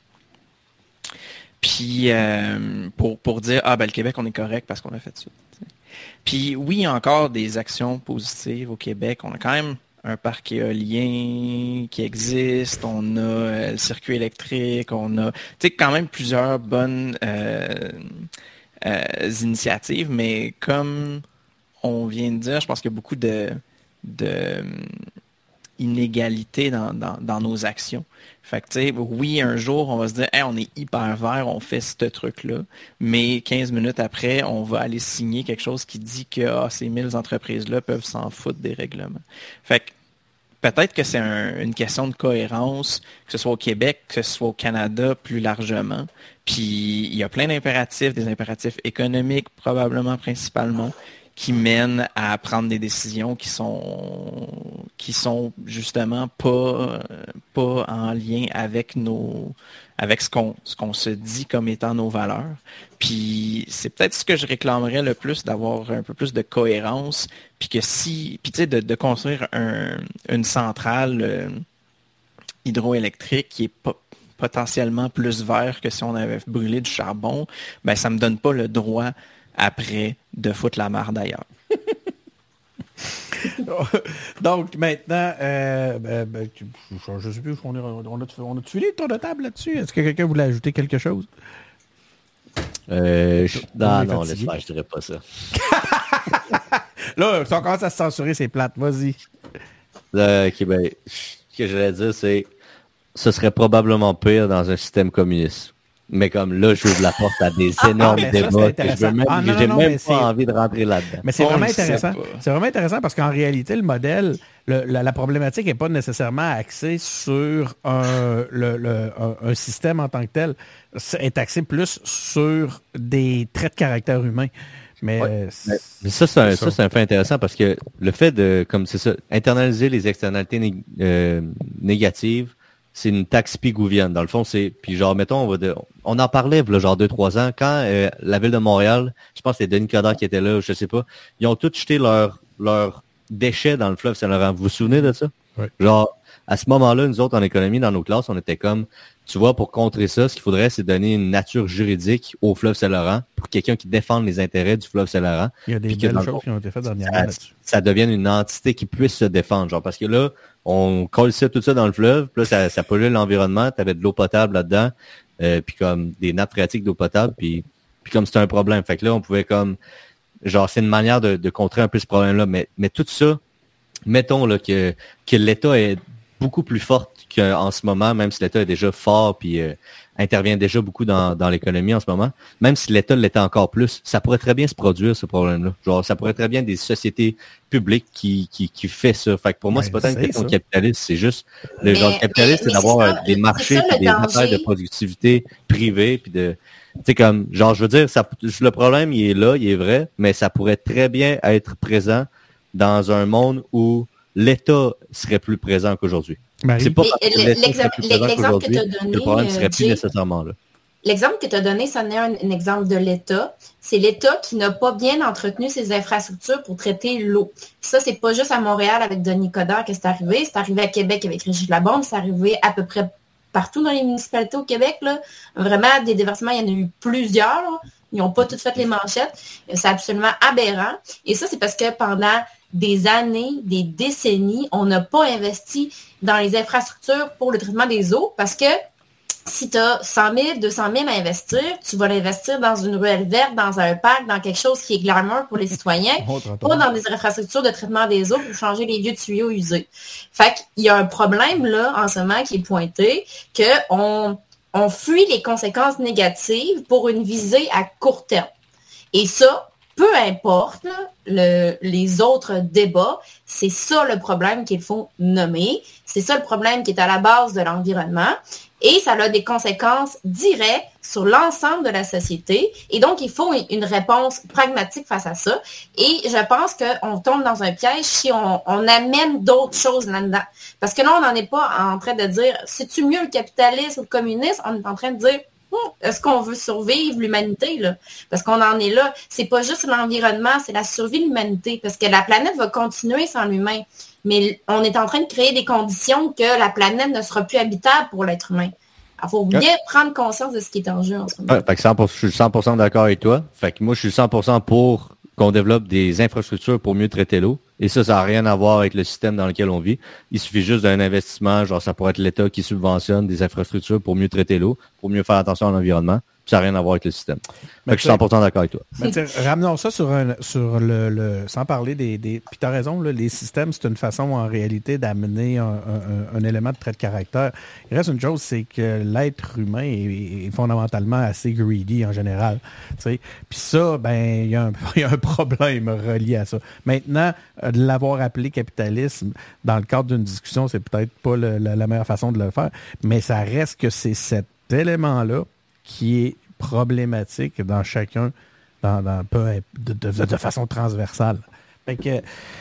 Comment on va pouvoir se sortir? C'est ça qui rend les choses décourageantes puis qui, qui peuvent amener à un certain cynisme ou à un, abandon, à une démission. hein, on parle de, le, terme démission est utilisé de toutes sortes de façons de, de nos jours, puis je, je trouve tout à fait approprié dans ce cas-là. On fait quoi là? On vit ou on et on démissionne et on vit ce qui nous reste à vivre ou on, on, où on, on est dans une dans une situation d'anxiété totale euh, juste pas- pas- d'une façon absolument nocive. Moi c'est c'est c'est je, je- peux comprendre que les euh, en fait c'est c'est vraiment c'est vraiment difficile de voir comment l'humain, l'individu dans son quotidien peut s'en sortir de, de- de cette situation-là, rester heureux puis réussir à, à- réussir justement à, à continuer à se lever le matin, regarder ses enfants puis dire ben moi je vais poursuivre, tu sais. Fait que là, c'est pas très optimiste comme Non, fin de- d'engager public. Non. Euh, Mais, mais le but des engagés publics, c'est de donner le goût de l'engagement public. Je pense que la meilleure chose qu'on peut faire individuellement, c'est de s'engager publiquement. Parce que ce qui joue contre nous, c'est justement l'indifférence et euh, le désengagement. Donc, euh, engagez-vous qui disait, c'est vrai, puis gardez un équilibre de vie euh, dans tout ça. C'est un- bel- une belle boucle avec ce que JS nous a dit dès le départ. Excusez-moi, en faisant les- la régie, je voulais, je voulais mettre euh, Marie-Christine, mais j'ai mis JS parce que dans ma tête, je suis en train de me dire, waouh, c'est une belle boucle avec ce que JS nous a dit dès le départ. Tu dois être content, JS. Tu vois, l'esprit des engagés publics subsiste à travers tout ça et même survit à mon cynisme. Donc, euh, on est, euh, on est, euh, je- je- j'espère que tu as aimé ton épisode. Ben oui, bien sûr. Merci, euh, merci de l'accueil. Puis, euh, puis euh, je suis content de voir qu'on continue le combat. Donc, ben voilà, c'était notre épisode pour ce soir. On continue le combat et je suis flou, mais ça, c'est pas à cause de ma caméra, c'est dans la vie. Je suis quelqu'un de flou. Ah, oui, là, maintenant, je suis plus, je suis je, suis- maintenant au focus. Donc, merci d'avoir été à l'écoute. C'est ce soir, on était en compagnie de LP. Merci beaucoup, LP, d'avoir euh, été présent pour 1h40 jusqu'à maintenant. Donc, il fallait s'y attendre. Ça allait être un gros épisode. Merci. Quand même. Merci. Quand même. Benoît, merci beaucoup, Benoît Tardy, d'avoir été, euh, d'avoir été parmi nous ce soir. euh, d'avoir... Merci beaucoup. Et Marie-Christine, encore une fois, euh, merci d'avoir, de, pour ta contribution, avoir une belle conclusion comme ça, là, toujours nous ramener dans un, avec une, ramener la touche positive. Merci. Merci beaucoup à vous tous. À bientôt. Jérémy, euh, encore une fois, merci beaucoup. Donc, euh, ramener autant de couleurs aux engagés publics. Ouais, euh, j'adore discuter avec euh, Marie-Christine dans les engagés publics comme ça. Ça fait des bonnes discussions. Hâte à la prochaine fois. Puis, ben, écoute, euh, Jess, j'avais, euh, j'avais commencé par, par toi, mais je vais, j'ai choisi de terminer aussi avec toi. Merci beaucoup d'être de retour. On va, on, en- on va en avoir plusieurs autres comme ça qui vont être super cool. Donc, Yes. euh, de mon côté, ben, c'est, euh, comme je vous disais, c'est Denis Martel qui est au micro. Abonnez-vous à notre balado. Hein, c'est important pour nous. Vous pouvez même pas savoir à quel point ça a un impact sur ce qu'on construit parce qu'on se bat avec des, algorithmes et des systèmes et des euh, euh, qui euh, finalement comment dire, qu'on sont tributaires ou témoignent un peu de, notre succès à travers tout ça. Donc, c'est avec des abonnements, avec des abonnements sur Apple Podcasts, Google Podcasts, SoundCloud, sur Spotify. Euh, Abonnez-vous à notre chaîne YouTube. D'ailleurs, les fameux concours que je parlais au départ sont euh, toujours actifs et sont très, très axés sur cet aspect-là. Euh, si vous avez écouté cet épisode-là, puis vous êtes en- encore en train, vous avez compris que c'est la fin, donc vous n'êtes probablement plus à l'écoute, vous avez quitté. Ceux qui sont encore là, je vous le dis, écrivez-nous. Écrivez-nous en message privé, dites-nous j'ai entendu ce que tu viens de dire. Euh, Puis si vous le faites, ben on va vous donner 10 chances de plus de, de- de gagner au, au- au- dans, dans- les concours qu'on est en train de faire. On est tous- c'est- des concours excessivement scientifiques euh, gérés. C'est c'est sous- c'est sous la- c'est mené sous la surveillance d'une firme euh, euh, tout à fait là, euh, digne, digne de confiance. Non, Ah, ok. non, l'inverse. Ah, ouais. Donc, euh, suivez-nous aussi sur Facebook, sur Twitter, sur YouTube, toutes les plateformes qu'on chie dessus. Putain! J'aurais pas dû utiliser le terme chier, c'est pas très élégant. Donc, bonjour à nos auditeurs de Cube. Celle-ci euh, n'est tout à fait respectable. Donc, euh, encore une fois, euh, c'est n'importe quoi. Quelle belle conclusion. Donc, euh, vous pouvez aussi vous abonner à notre infolette parce qu'on l'a jamais envoyé, je pense. Et n'oubliez pas d'aller voir notre boutique, mais surtout, allez sur Patreon puis devenez donc un contributeur. Merci beaucoup d'avoir été à l'écoute et ça se pourrait que je coupe une partie de cette conclusion. Merci beaucoup. Salut, bonne soirée.